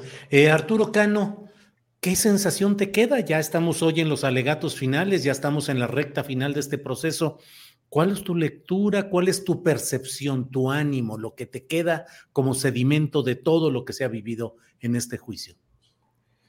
Híjole, pues entre los saldos del caso de, del juicio de García Luna en, en, Nueva York, creo que en primer lugar tenemos el fortalecimiento de la narrativa de la 4T, del presidente de la República en, en particular, respecto de los males eh, del pasado y sobre todo del mal de la, de la corrupción. Ah, eh, se fortalece la narrativa que, pudo haber sido golpeada con lo sucedido eh, en la fase final de, del juicio, esta estrategia, este estratagema del, del abogado defensor que en realidad solamente buscaba restarle credibilidad al, al testigo. Y pese a que eh, tuvieron que dar marcha atrás los medios que, que, le dieron vuelo a esta versión, no, no han sido todos los que, eh, eh, los que deberían, quienes han quitado el dedo del renglón. Yo leo todavía en las redes sociales gente que está dando por hecho que fue una declaración en ese sentido. Y eso nos, nos conduce a, lo que intentaron a lo largo de este juicio en varios medios de comunicación y, eh, columnistas muy, muy afamados, mmm, la de eh, plantear que se está juzgando no a García Luna, sino al sistema mexicano en su conjunto y la incapacidad mexicana de enfrentar a los grupos delincuenciales o a los, a los cárteles. Eh, otro saldo, me parece, pues es que Felipe Calderón queda en la, en la lona, esta encuesta de donde 84% de los ciudadanos plantean eh, que debe ser investigado por, por presuntos, eh, presuntas ligas por la delincuencia o por, la, por el solo hecho de que su mano derecha en temas de seguridad está siendo juzgado en Estados Unidos. y se pierde la, posibilidad de, que, refuercen esa idea de todos son iguales, que me parece que están muy interesados en desarrollar esta, este, idea, en fijar esa, narrativa del, del, todos son iguales y que no les resultó. A, fin de cuentas, a mí la, la, sensación que me queda es que estamos atrapados desde hace mucho tiempo. Este, digo, si nos queremos eh, ir a la historia, desde aquel famoso ranchote en Chihuahua en la época de, de la Madrid, o el Búfalo, que fue el año 94 para Salinas, o la caída del famoso SAR antidrogas Gutiérrez Rebollo con, con Cedillo, eh, y, y, bueno, le podemos seguir haciendo un recuento que nos lleva hasta Peña Nieto y los gobernadores ejecutados, ajusticiados, eh, sus fiscales eh totalmente coludidos con, con la delincuencia, como el uno de los declarantes de ese juicio, Beitia, pues eh, lo, lo, que tenemos es 30 años de, de, una transición inacabada, 30 años en, en que el Estado y las instituciones públicas fueron cediendo terreno y ese terreno fue eh, siendo ocupado por los poderes fácticos formales e informales eh, y muchas esferas de la vida nacional cayeron en manos de los, de los grupos delincuenciales y no hemos podido recuperar eh, el terreno lo, suficiente, pese a los logros que, que han eh, que ha habido en este, en este sexenio, sobre todo respecto de la reducción de algunos delitos, particularmente del homicidio. Bien, eh, gracias Arturo. Juan Becerra Costa, ¿este juicio qué aporta para la observación ciudadana de lo que pasa en nuestro país? Hay quienes están desde los flancos de defensa del garcialunismo diciendo en los medios de comunicación, es una derrota para el país, están exhibiendo la podredumbre del país no del segmento calderonista o garcialunista, sino dicen, es la vergüenza del país. ¿Crees que es una derrota para México la exhibición de la podredumbre en aquel juicio de Brooklyn, Juan? No, de ninguna manera. ¿Cómo lo va a hacer? ¿Cómo lo va a hacer? Una derrota sería si esto no se da a conocer. Derrota sería que quede ahí en el imaginario como el elefante en la sala evidente, presente en todo momento, a través del contexto, a través de la conducta de las personas, a través de la cotidianeidad, y que de manera frontal no se haga evidencia sobre ello. Eso sí sería una derrota. Ah, es muestra de un Estado fallido, es muestra de un gobierno terrible y es muestra de mucho aquello que ayer demostró también la defensa de García Luna en el juicio, encabezada por este cuate César de Castro, que parece haberle dado, Julio, al jurado elementos suficientes para que no exista duda razonable de la culpabilidad del acusado, la cerecita en el pastel. Y es que en serio, no sé ustedes qué opinan, pero querer inducir una pregunta de esa manera al testigo, cuando le quiso meter a fuerza una volea para que embarrara a Andrés Manuel López Obrador y el testigo, ejemplo, no voy a decir no me haga usted decir algo que no he dicho o, que es mentira. Claro que jamás había dado sobornos al presidente. Y bueno, la forma. Y es que en Estados Unidos los juicios son muy histriónicos. Eso hay que entenderlo de este lado de la frontera. Porque eso ejerce elementos contundentes en el jurado. Y aquí el tiro le salió por la culata. Pero además lo que hizo, y es que mira, si bien el, jurado es ajeno a lo que sucede en México, porque son norteamericanos, Caray, lo puede decir cualquier persona que quiera tener elementos para criticar al presidente. Digo, sí hay, sin duda alguna, y podemos discutirlo y estar de acuerdo o no desacuerdo. Pero robar sobornos es como, híjoles, pues casi como, como, de Elena Chávez, ¿no? Muy, muy bajo, muy alejado de la realidad.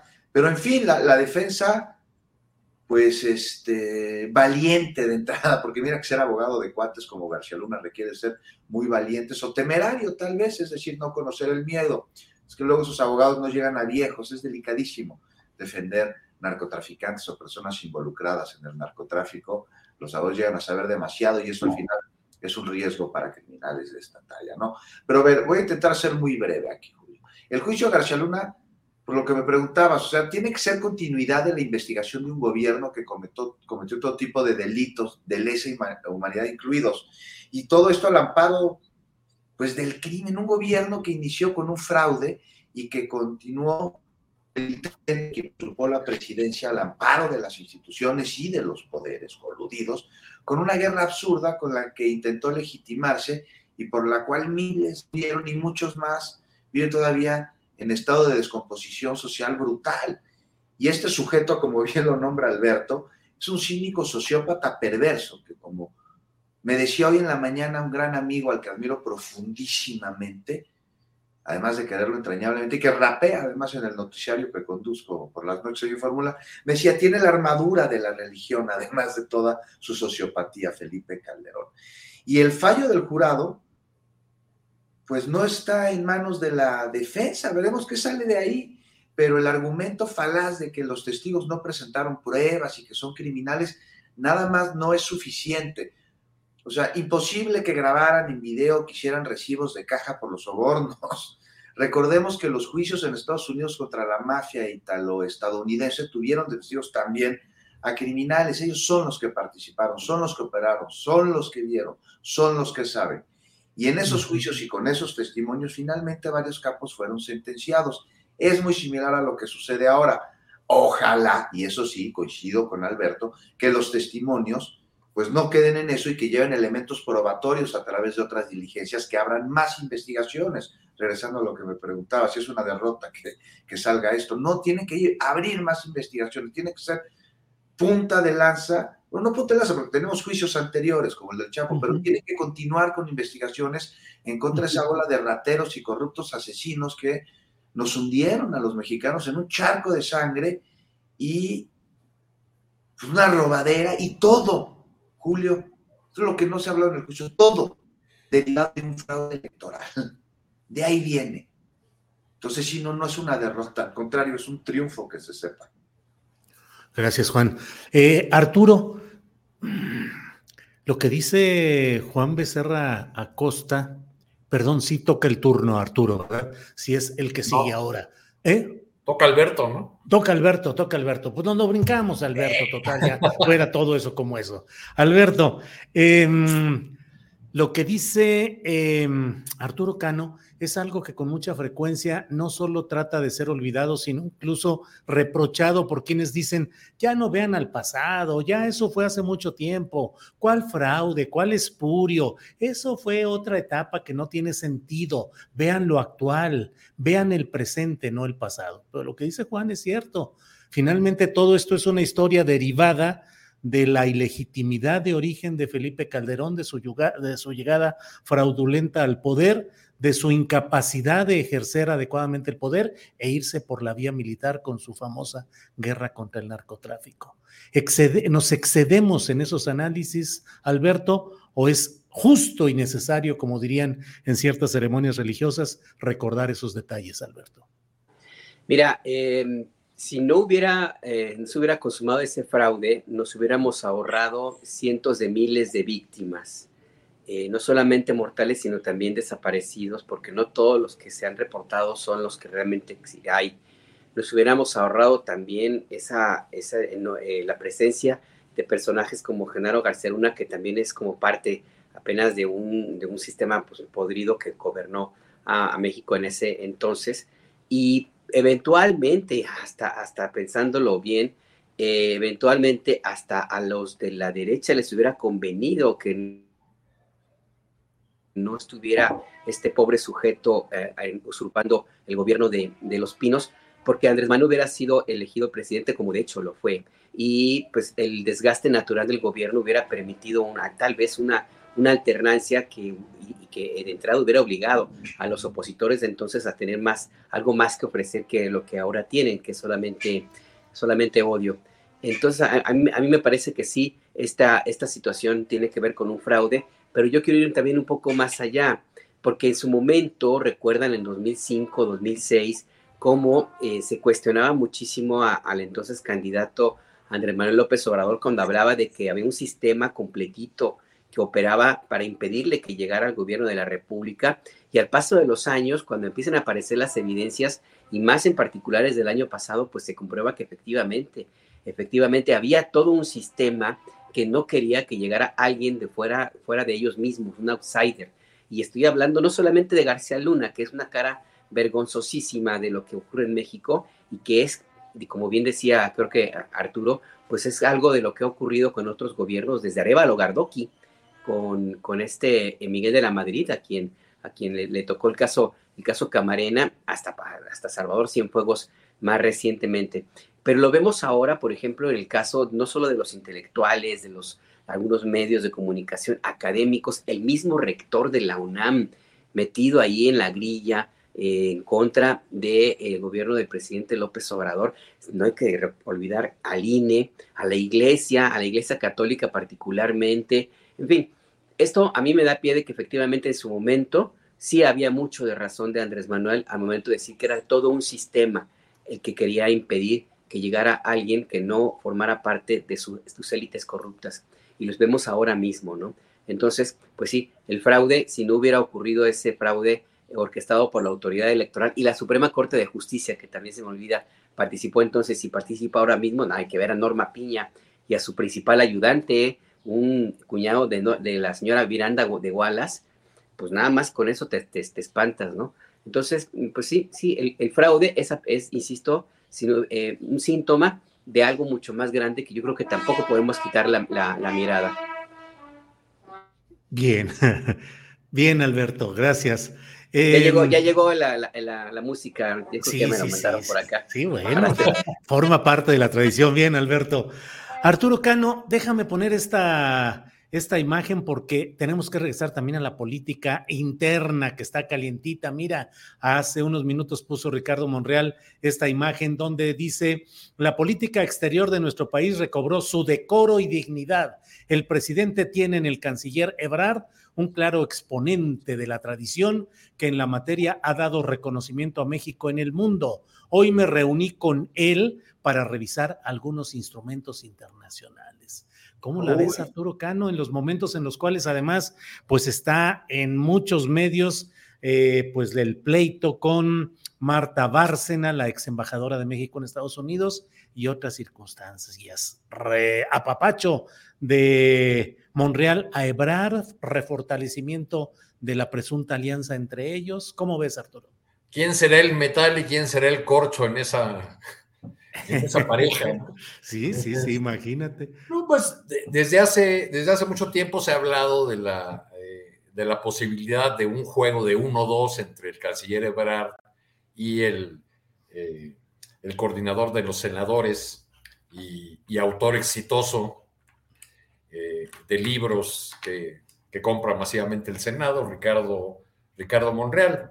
Eh, yo creo que eh, en el marco de este, de este debate, de la respuesta durísima del canciller Ebrard a la ex embajadora Marta Bárcena, este, pues lo, que vemos es el nerviosismo, de las corcholatas que ya ven acercarse el momento de las, de las definiciones, los reacomodos. Este, hay, por supuesto, en, la oposición a la 4T, al presidente López Obrador, muchos felices de que así sea por una eh, trampa lingüística del abogado de García Luna, se haya mencionado el nombre del, del presidente este, en, este, en este juicio, pero no, no son los únicos felices. He leído algunos, algunos tweets de eh, tuiteros famosos de la 4T, de algunos que respaldan a la, a la jefa de gobierno Claudia Sheinbaum, celebrando, festejando el hecho de que el funcionario mencionado eh, por un soborno de 7 millones de dólares haya sido un colaborador eh, cercano de, Marcelo Ebrard el señor, el abogado Gabriel Regino, e incluso destacando el hecho de sigue siendo un aliado y colaborador habitual de, del canciller. Entonces también desde el lado del fuego amigo parece que esos eh, trapitos del juicio de García Luna este, son celebrados eh, por un, por un sector de la, de la 4T. Eso con, con independencia de esa pieza de colección, que es el video que grabó el, abogado Regino. Este, no, les gustó el tigre ese suelto que tiene como fondo y la balanza de la, de la justicia. Bueno, eh, se defendió explicando lo que, lo que más tarde eh, los colegas que están por allá cubriendo el asunto, que le preguntaron directamente al abogado, pues lo, lo confirmó. Fue una estrategia de, eh, del mismo abogado defensor para minar la credibilidad de ese testigo. Bien, Arturo. Eh, Juan Becerra Costa, pues ya que estamos en las grillas y las especulaciones, vi el otro día una entrevista que le hiciste a Omar García Harfush, el jefe de la policía capitalina, en la que dice que... ¿eh? Ayer, ¿no? Ayer, sí, sí, en la que dice que... en la que dice que ser jefe de la policía no da para distracciones. Y la verdad es que hay gente que ya lo está promoviendo, sobre todo de segmentos relativamente alejados del núcleo duro, digamos, de la 4T, lo ven como una opción, pues por un lado, de mano dura, de prestancia física y personal, del policía que puede salvar a la Ciudad de México, relaciones personales, incluso de noviazgo con personajes importantes de la televisión privada. Es decir, pareciera que ahí está una carta que, sin embargo, en ciertos segmentos del obradorismo duro no es bien vista. ¿Qué opinas, Juan? No, bueno, que tiene una enorme popularidad, el secretario de Seguridad, García Harfus, de la Ciudad de México, pues claro que la tiene y me parece que merecida, ¿no? O sea, ha dado resultados.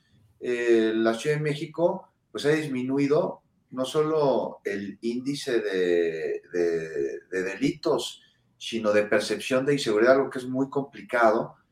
Y en fin, ¿no? los resultados ahí están, no los voy a conocer yo, no soy vocero de la Secretaría, pero en cuanto a lo que mencionas, ¿no? De que no dijo, digo, dijo el secretario más bien que eh, no se debe distraer en su función como jefe de la policía y que es un encargo que no permite otro tipo de, distracción. Me parece que incluso abona, abona a que suba subiendo en la popularidad porque lo aleja de la percepción que tenemos sobre funcionarios o políticos de que están en el encargo como pues algún tipo de plataforma para ocupar una posición de mayor poder. Y cuando vemos a un funcionario, que además con un encargo tan importante que es la seguridad de la Ciudad de México, decir, no, o sea, yo estoy concentrado en esto y a mí no me metan en sus grillas políticas o en sus intenciones o en sus grupos o sus operaciones, porque para mí esto es lo, lo único, no lo principal, porque si no lo principal es lo más importante.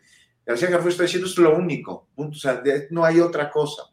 Todavía le pregunté, le insistí, le dije, bueno, eso ahorita, secretario, no, no, ahorita no, ahorita está descartado, pero y en unos meses, que las cosas cambian y, el proceso se acerca. No, no, no. Ya no sé qué vaya a suceder, honestamente. Eh, en efecto, está, tiene mucho, mucho apoyo por parte de un sector dentro de la 4T. No sé eh, por parte de qué sector, me decías ahí que no, no lo quieren tanto, no estoy tan cerca yo, pero eso no me parece tan importante, sino me parece importante a nivel ciudadano, a nivel van, a nivel en la calle, o sea, termómetro real, lo demás no, no, no es cierto, son apariencias. Yo sé que muchas veces es más importante de lo que es lo que lo que parece para muchas personas, pero no es la realidad. Y en la calle sí hay mucha confianza hacia García Harfuch, pero no solo en el metro o en la zona oriente o en la que, sino en la zona FIFI, en la zona poniente. O sea, tú vas a cualquier lugar donde hay detractores de la 4T ya sea por interés personal o porque se están dejando llevar por una marea infodémica, por lo que quieras, lo hemos platicado aquí muchas veces. Saques el nombre de Omar García Harfuch. Ah, no, ese sí, ya sabes, el señor Fifi, con su acento San Ángel, no, ese sí es muy bueno, ha dado muy buenos resultados, hijo. así me dicen unos conocidos que tengo por allá. Y es impresionante y habría que analizarse. Y mientras tanto, pues la Secretaría de Seguridad Capitalina, pues está dando está dando resultados. Y Omar García Harfuch lo decían el otro día, es como el superhéroe dentro de los secretarios de la jefa de gobierno, de la doctora Claudia Sheinbaum, lo comparaban ahí con Batman. Entonces ya veremos, ya veremos qué sucede, Julio, pero lo dijo ayer en el noticiario, no me distraigo. Y no es que sea lo más importante, esto es lo único. A lo, mejor, a lo mejor, Juan, el sector de, de la 4T que que duda de la posibilidad de una candidatura de Omar García es el que recuerda que ya hicieron candidato y luego jefe de gobierno a un policía. sí, pero me parece que es muy distinto porque, dabas déjame hacer una reflexión. O sea, de nadie es secreto que Miguel Ángel Mancera capitalizó el trabajo que hizo Marcelo Ebrard en la Ciudad de México. Él lo capitalizó. Y García Jarfus llega en un escenario totalmente distinto, volteado, la tortilla es otra. Llega en una ciudad en la que decían que no había grupos de la delincuencia organizada, cuando ya se habían infiltrado en todos lados. No es lo mismo. Pero eso es mi opinión. ¿eh? Alberto, ¿cómo ves estos planteamientos? Mano dura, policía, superpolicía, Batman al rescate de la Ciudad de México, por un lado, un personaje como García Harfuch con expedientes como es natural en una historia policíaca como la de él, de relaciones con la estructura de García Luna, con el, paso por Ayotzinapa, que aunque no haya estado en la noche precisa de lo sucedido en Iguala, em, pues él estuvo ahí como comisionado de la Policía Federal y otros temas por el estilo. Y luego la propia Lili Telles dice que ella de llegar, porque ya está emitiendo sus primeros compromisos para cuando ocupe la presidencia de la República y en su primer día de gobierno va a ser una cosa y otra y otra, pero ha dicho que ella, su gobierno sería de mano dura. Estamos entrando, Alberto, a una etapa en la que nos fascina la idea de la mano dura a ver si resuelve los problemas, sobre todo de seguridad. Mira, en, el caso de, de, García Harfush, eh, me demuestra que muchos capitalinos no aprendieron la lección de llevar al poder a alguien que también se consideraba el, pues sí, el Batman, para no ponerle otro adjetivo, que era Miguel Ángel Mancera. Ustedes recuerdan aquella, aquel secuestro que hubo, esa toma de rehenes que hubo en el oriente de Ciudad de México y que eh, llegó el, entonces procurador, procurador, perdón, Mancera a tratar de negociar con con, el secuestrador, se puso un chaleco antibalas y, entró y finalmente consiguió que, saliera eh, el secuestrador con algunas víctimas, lo atraparon después, pero todo se transmitió en cadena nacional en los tiempos de programas ahí, programas basura como Duro y Directo y todos esos, ¿no? Que, y también los de los de TV Azteca. Eh, entonces, ¿qué fue lo que ocurrió? Pues que Miguel Ángel Mancera ganó la elección con el número de votos más alto en la historia de Ciudad de México, más de 60% de, del respaldo obtuvo y pues se convirtió en lo que ya vemos, vemos ahora mismo, una tremenda desilusión. Entonces, sí hay como esa idea de, em, pues de, preferir a personajes muy mediáticos como García Harfuch, pero no se miden las consecuencias. Y en ese estar también entronizando a este personaje García Harfuch, hay que revisar quiénes son los que, los que están tratando de llevarlo en andas porque sí, sí, hay gente de Claudia Sheinbaum, pues es obvio que sería como el candidato de la jefa de gobierno, hay gente de Morena por disciplina, pero yo creo que también hay mucho panista, ¿eh? Mucho, mucha gente conservadora que, que le fascina la mano dura y que se siente feliz, feliz con los golpes, con la represión, con asesinatos y desapariciones forzadas. Y pues ven en, en, García Harfuch pues un representante de lo que llaman orden y respeto. Entonces a lo mejor por ahí también puede haber algo, algo de ese, en ese respaldo. Y finalmente, pues hay que ver también del otro lado, Julio, pues la caballada está bien flaca, pues andan en, proponiendo a Xochitl Galvez ahí para, para la, como jefa de gobierno de Ciudad de México, ya dices, híjole, no, pues sí que está, están desesperados ahí en la, en la oposición. Digo, ya Sandra Cuevas dijo que ya no va. Pero ya propuso a esa filósofa. la señora Cuevas ya, ya propuso a esa filósofa y política este, de, los escalones de María Limón. Ah, también, también otra, otra ahí, la, la ingeniera, la ingeniera Riobó de la oposición, ahí también. Ahí se van a dar un agarrón durísimo, ¿eh? porque, o sea, ya, ya todos están levantando la mano. Primero tienen que pasar por su partido y luego por una alianza, así es que será. También, por ejemplo, la diputada perista Cintia López Castro pues, ya está en campaña prácticamente, ya también levantó la manita, ya dijo que ella, Kenia López Rabadán, ya dijo yo también voy. Taboada ya también, Santiago Taboada levantó la mano. Luego ya no hizo mucho ruido y vino todo este desmadre de la, de la mafia inmobiliaria, pero se van a sacar los ojos ahí dentro, hay que estar esperando. Oye, Julio, ya nomás para terminar, vi que estaba poniendo que será mi candidato García Carlos. No, yo estoy nomás diciendo lo que escucho en la calle y, lo que dice, y hay muy buenos contendientes por parte de Morena. Está Martí Batres, que también tiene una enorme popularidad. Clara Brugada, pues ni se diga, nada más hay que ver este, bien cómo sería la estrategia, ¿no? Ahí sí, ahí sí va a estar difícil escoger candidato en Morena, a diferencia de lo que está pasando allá en la oposición. Pues, bien, Juan. Arturo, pues está ahí el escenario de Morena, parece poblado de potenciales estrellas electorales. Asoma también a Dariana Montiel, la, la secretaria de Desarrollo Social, que no ha hecho mucho ruido, pero que tiene la estructura asistencial manejada y forma parte de la eh, escuela o del equipo bejaranista. Pero está Martí Batres, está Rosa Isela Rodríguez, y hay quienes dicen que como premio de compensación podría estar el propio Ricardo Monreal, y ahora pues la figura del superpolicía eh, García Harfus, apoyado especialmente por Televisión Azteca y por segmentos eh, pues panistas o de gente que quiere una estela de mano dura como la que puede ofrecer García Harfus. ¿Qué opinas de todo esto, Arturo?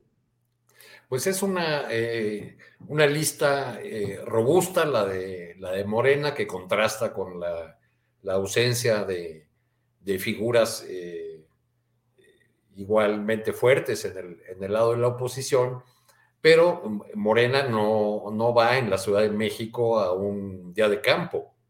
Ya en 2021 eh, recibió un duro revés, una dura lección, perdió la mayor parte de las, de las alcaldías. Hay una suerte, han explicado algunos, aunque desde, mi punto de vista Morena nunca ha hecho el examen a fondo, eh, autocrítico sobre las razones de ese resultado electoral. Algunos eh, morenistas en privado, en corto, atribuyen eh, la derrota a, una suerte de pérdida de las clases medias, de un fenómeno del que señalan eh, como responsable al presidente López Obrador por las confrontaciones con las feministas, con los ambientalistas, con la UNAM, en fin, por todo un discurso que el presidente eh, López Obrador ha enderezado contra cierto sector eh, social aspiracionista, este, que, que, como él dice en, las mañaneras, solamente está pensando en el poder del dinero y su mentalidad, en fin, todo este, todo este discurso. Entonces atribuyen a, eso la, eh, la derrota de 2021. Yo creo que también habría que considerar que el electorado de la de la Ciudad de, México es un electorado muy politizado y que entiende bien la, posibilidad de eh, castigar a los, a los gobernantes.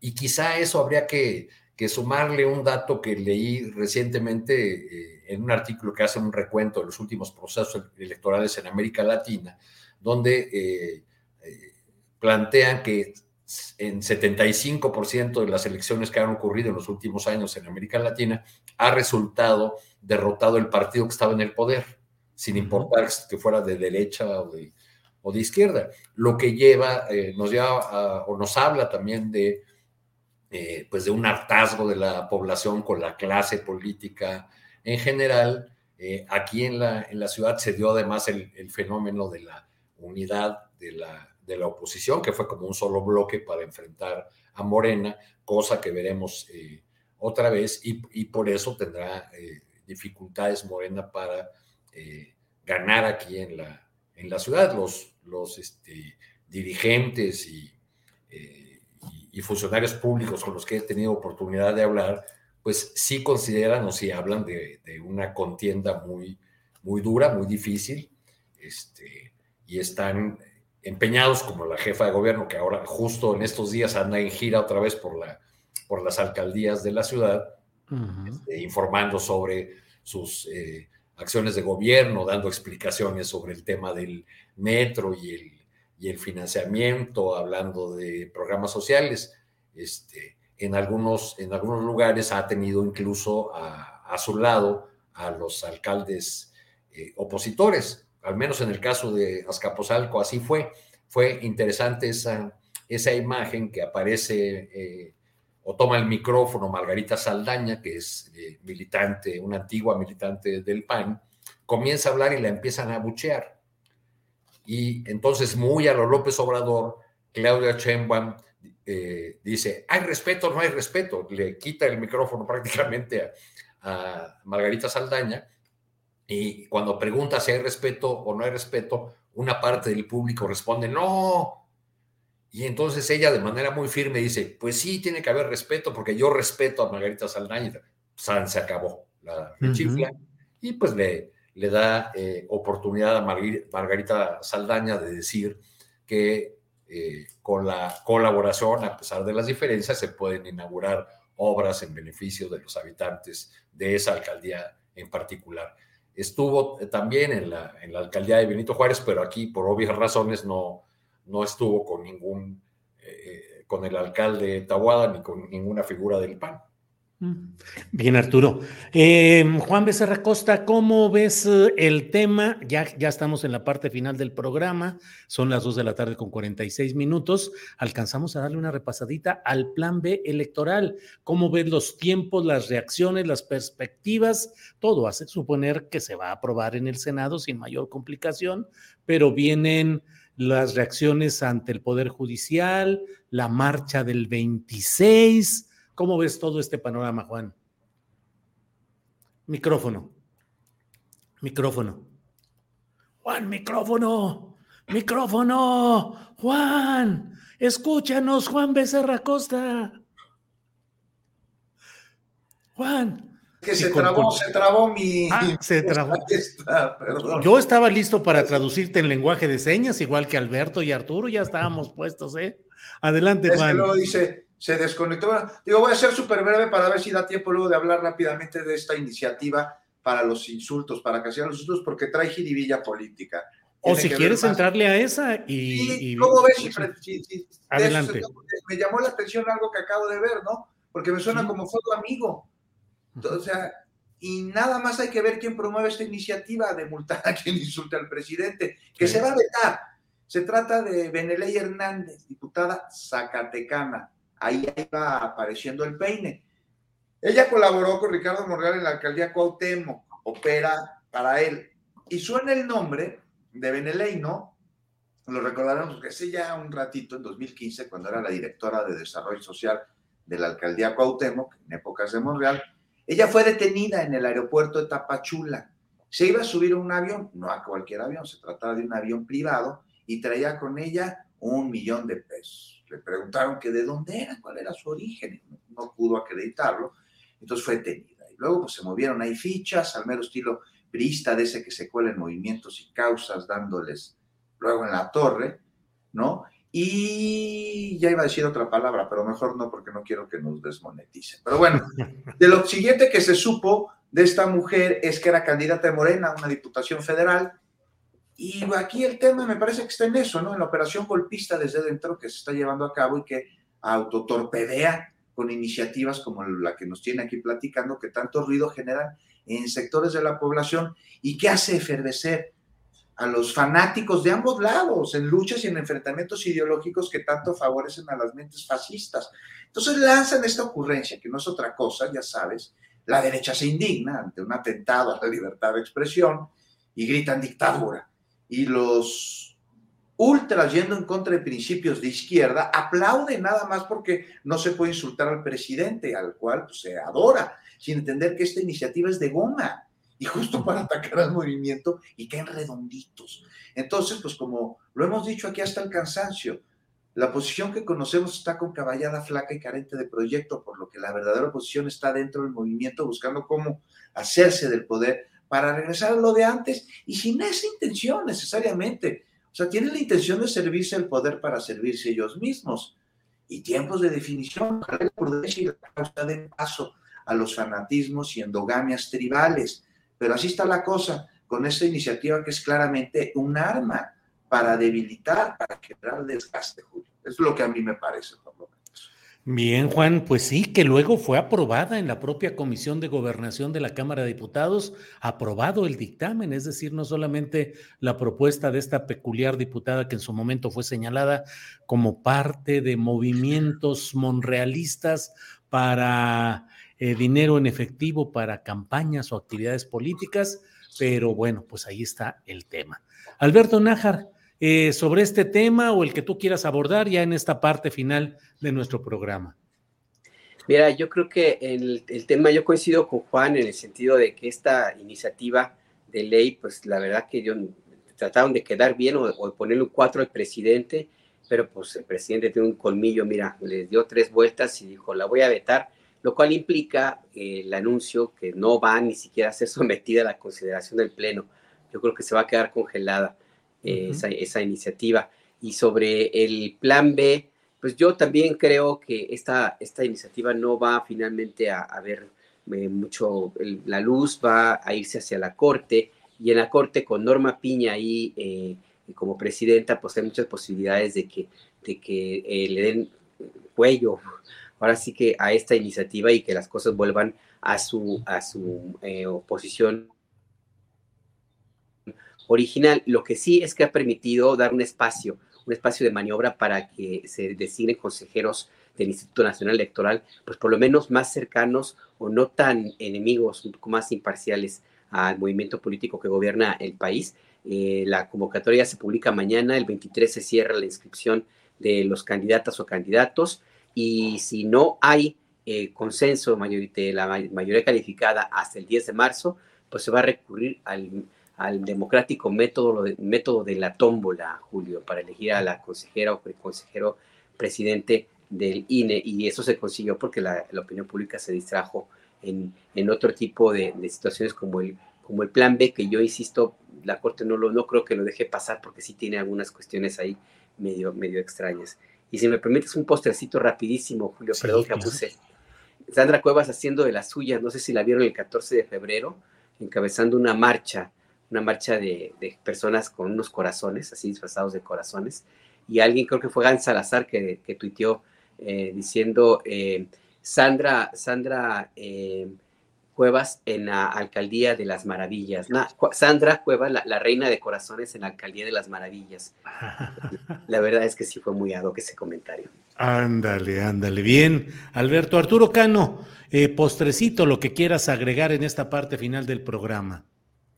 Eh, sobre esta polémica del canciller Ebrard con la ex embajadora Marta Bárcena, que, a la que entrevistaste hace, hace algún momento, me llamó a mí la atención en, la exposición que hizo el canciller en, Palacio Nacional en la mañanera, eh, que una de las explicaciones o las razones eh, que él daba para, para lo que considera ataques este, obsesivos de la ex embajadora, este, pues es que ya todo está metido en las campañas en Estados Unidos y, e hizo esta afirmación, dijo, la campaña republicana se basa en una eh, posición anti-inmigrantes.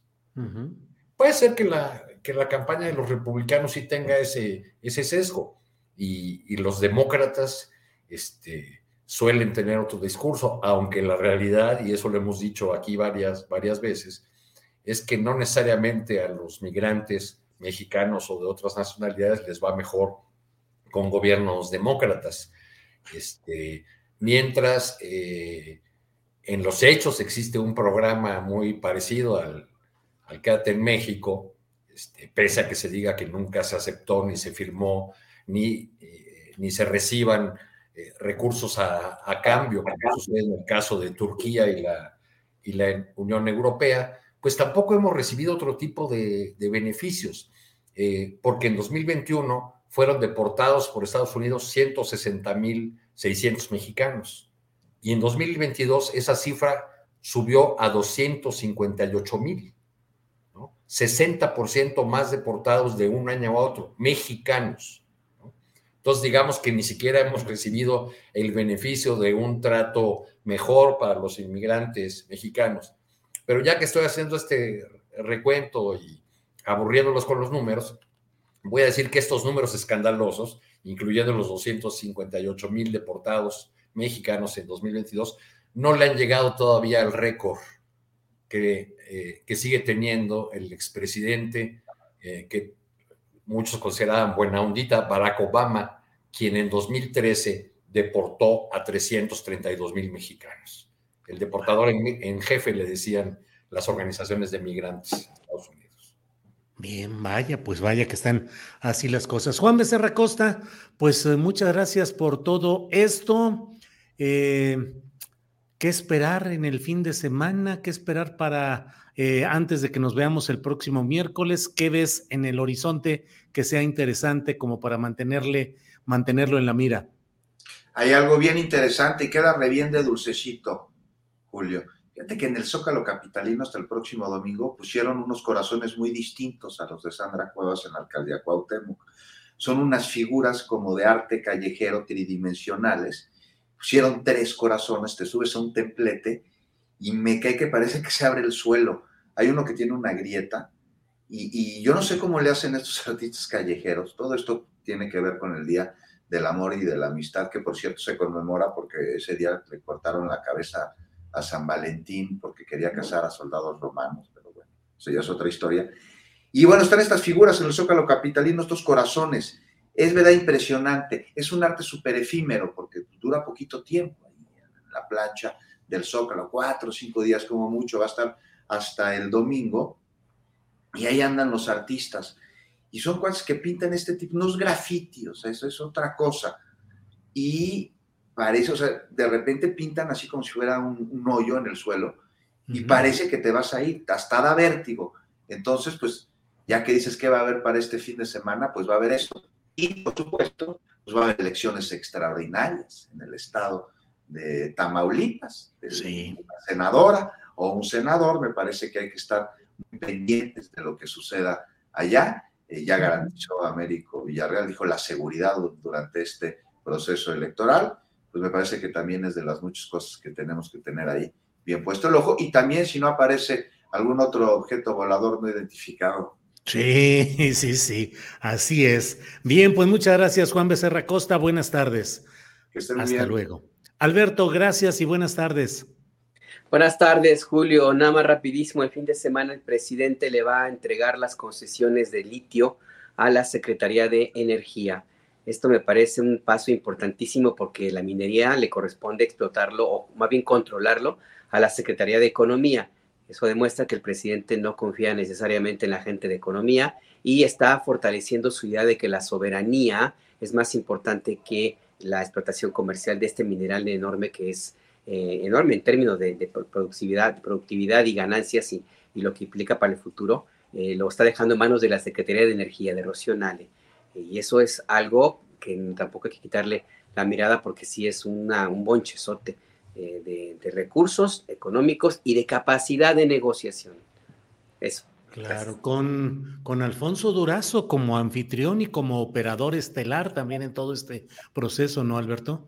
Sí, exactamente. Alfonso Durazo, que también ya es el, el, el, cabeza, en cabeza el famoso Plan Sonora, que es la idea de convertir aquella región en un hub un hub donde esté el litio, autos eléctricos y energía solar vinculadísimo con la economía de Arizona, que es ahí donde también está otro de los grandes hubs de construcción de autos eléctricos. Entonces, pues sí, dos personajes que de, cercanos a Andrés Manuel, Rocío Nale y Alfonso Durazo, que van a estar, pues por lo menos fortalecidos en términos de la estrategia que le cede el presidente para su manejo.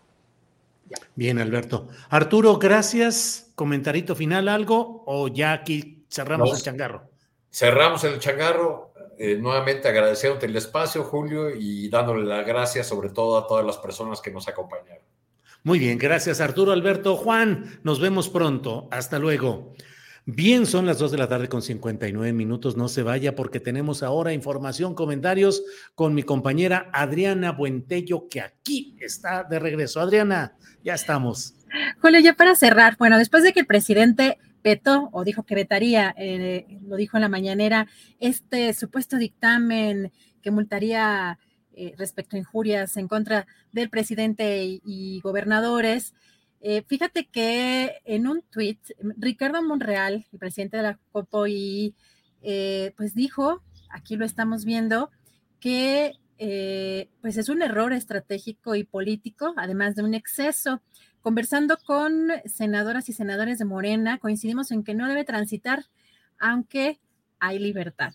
Y por su parte, Ignacio Mier, en la Cámara de Diputados, pone esto, la actualización a multas por injurias aprobada en la Comisión de Gobernación no pasará eh, mientras presida la Jucopo y nuestra coalición sea mayoría. La iniciativa no es parte de nuestra agenda legislativa, ni error político ni estratégico solo un trámite legislativo. ¿Cómo ves, Julio? No, no, no, bueno, pues es que francamente son de esas cosas inexplicables. Bueno, Ignacio Mier es el jefe político de la Cámara de Diputados. Eh, no saber y no entender que está procesándose una iniciativa presentada por una diputada, como muchos diputados y diputadas presentan sus iniciativas que no necesariamente son aprobados en dictamen por la comisión correspondiente y no fue cualquier comisión, la Comisión de Gobernación y Puntos Constitucionales, que es fundamental, que es estratégica, y ahí fue aprobado el dictamen. Eh, ¿Qué sucede? Y el propio Monreal, que es cuidadoso en esos términos, pero no deja de darle su rayón al propio proceso político en la Cámara de Diputados. Y lo bueno es que no se den ese tipo de cosas que francamente eh, suenan a un incienso vergonzoso en una pretensión de cuidar la figura de alguien como López Obrador, que uy, uy, uy, está curtidísimo en escuchar todo tipo de objeciones, señalamientos, insultos. A lo largo de su vida es un hombre que ha estado siempre en el torbellino, en la tormenta.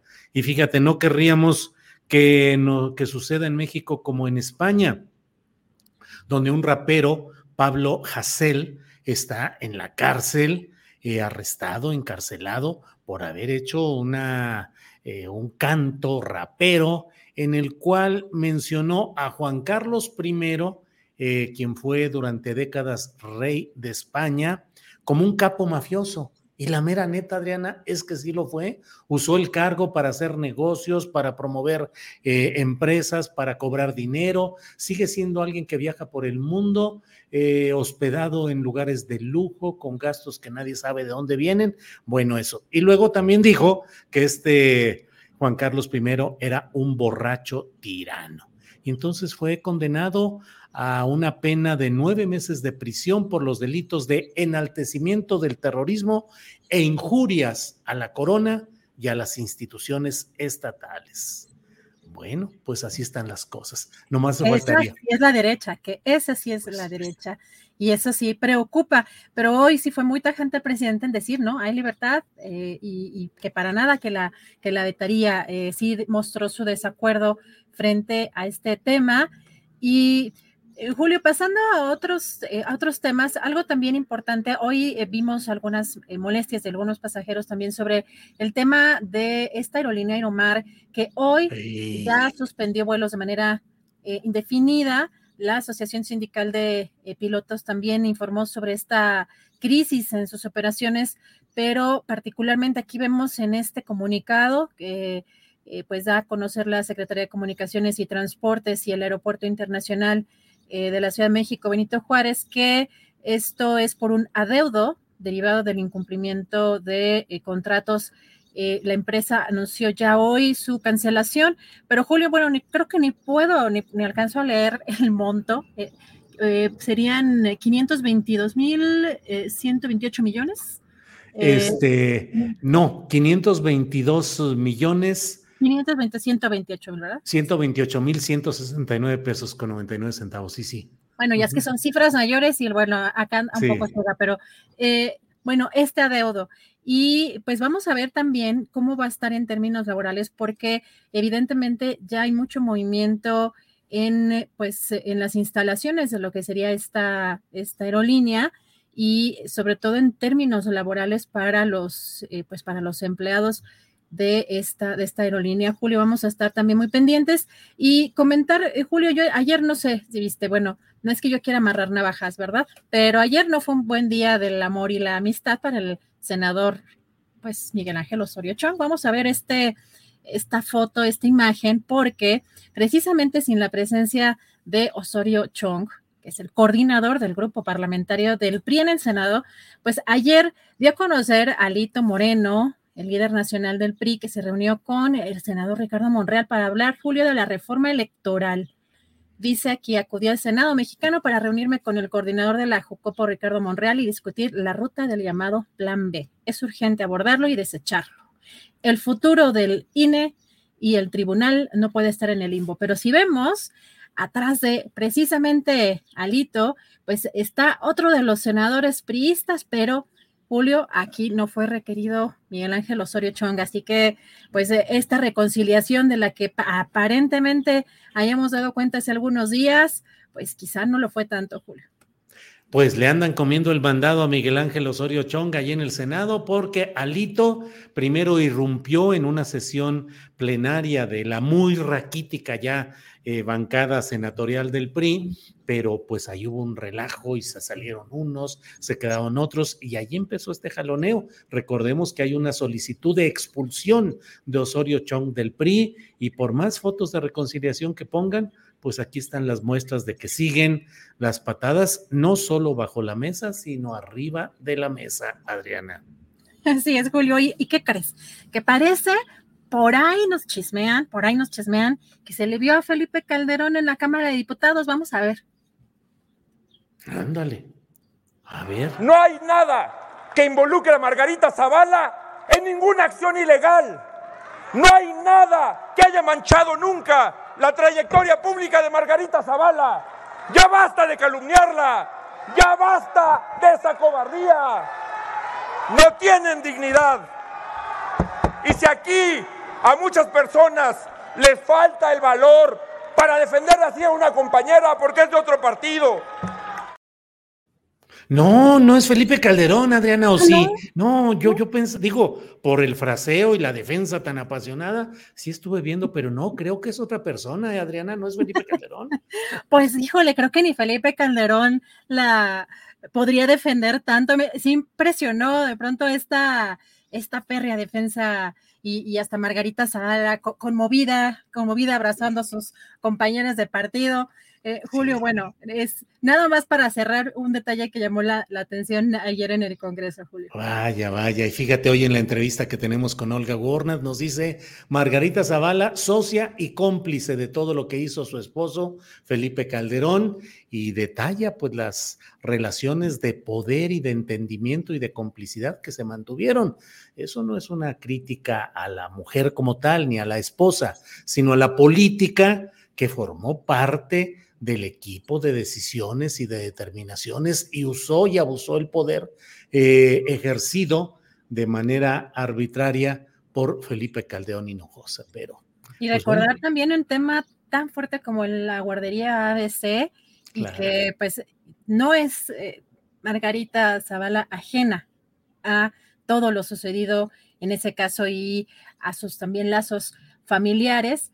Pero bueno, llama, llamó la atención esta, esta defensa también en este caso. Julio, pues eh, esta es la información eh, más relevante. Vamos a estar muy pendientes eh, también pues de este tema de Aeromar y sobre todo por los trabajadores para ver pues qué es lo qué es lo que sigue, Julio. Muy bien, pues Adriana, demos las gracias a quienes nos han seguido en esta emisión, gracias a la audiencia, al público, gracias a Tripulación Astillero y nos vemos hoy en la noche a las nueve de la noche en la videocharla astillada y mañana de nueva cuenta por aquí. Adriana, hasta pronto. Buenas tardes, Julio. Buenas tardes a todos. Provecho. Hasta mañana.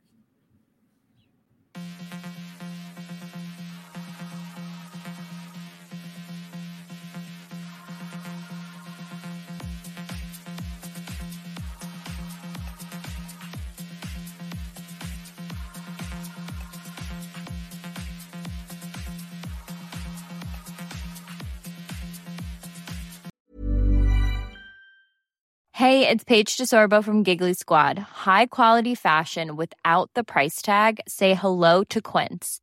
I'm snagging high-end essentials like cozy cashmere sweaters, sleek leather jackets, fine jewelry, and so much more. With Quince being 50 to 80% less than similar brands. And they partner with factories that prioritize safe, ethical, and responsible manufacturing. I love that. Luxury quality within reach. Go to quince.com slash style to get free shipping and 365 day returns on your next order. Quince.com slash style. Hola, buenos días, mi pana. Buenos días, bienvenido a Sherwin Williams. ¡Ey! ¿Qué onda, compadre?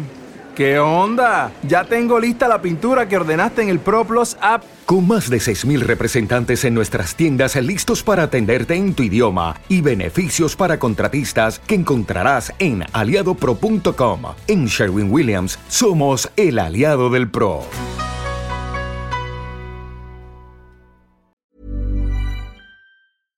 Para que te enteres del próximo noticiero, suscríbete y dale follow en Apple Spotify, Amazon Music, Google o donde sea que escuches podcast. Te invitamos a visitar nuestra página julioastillero.com.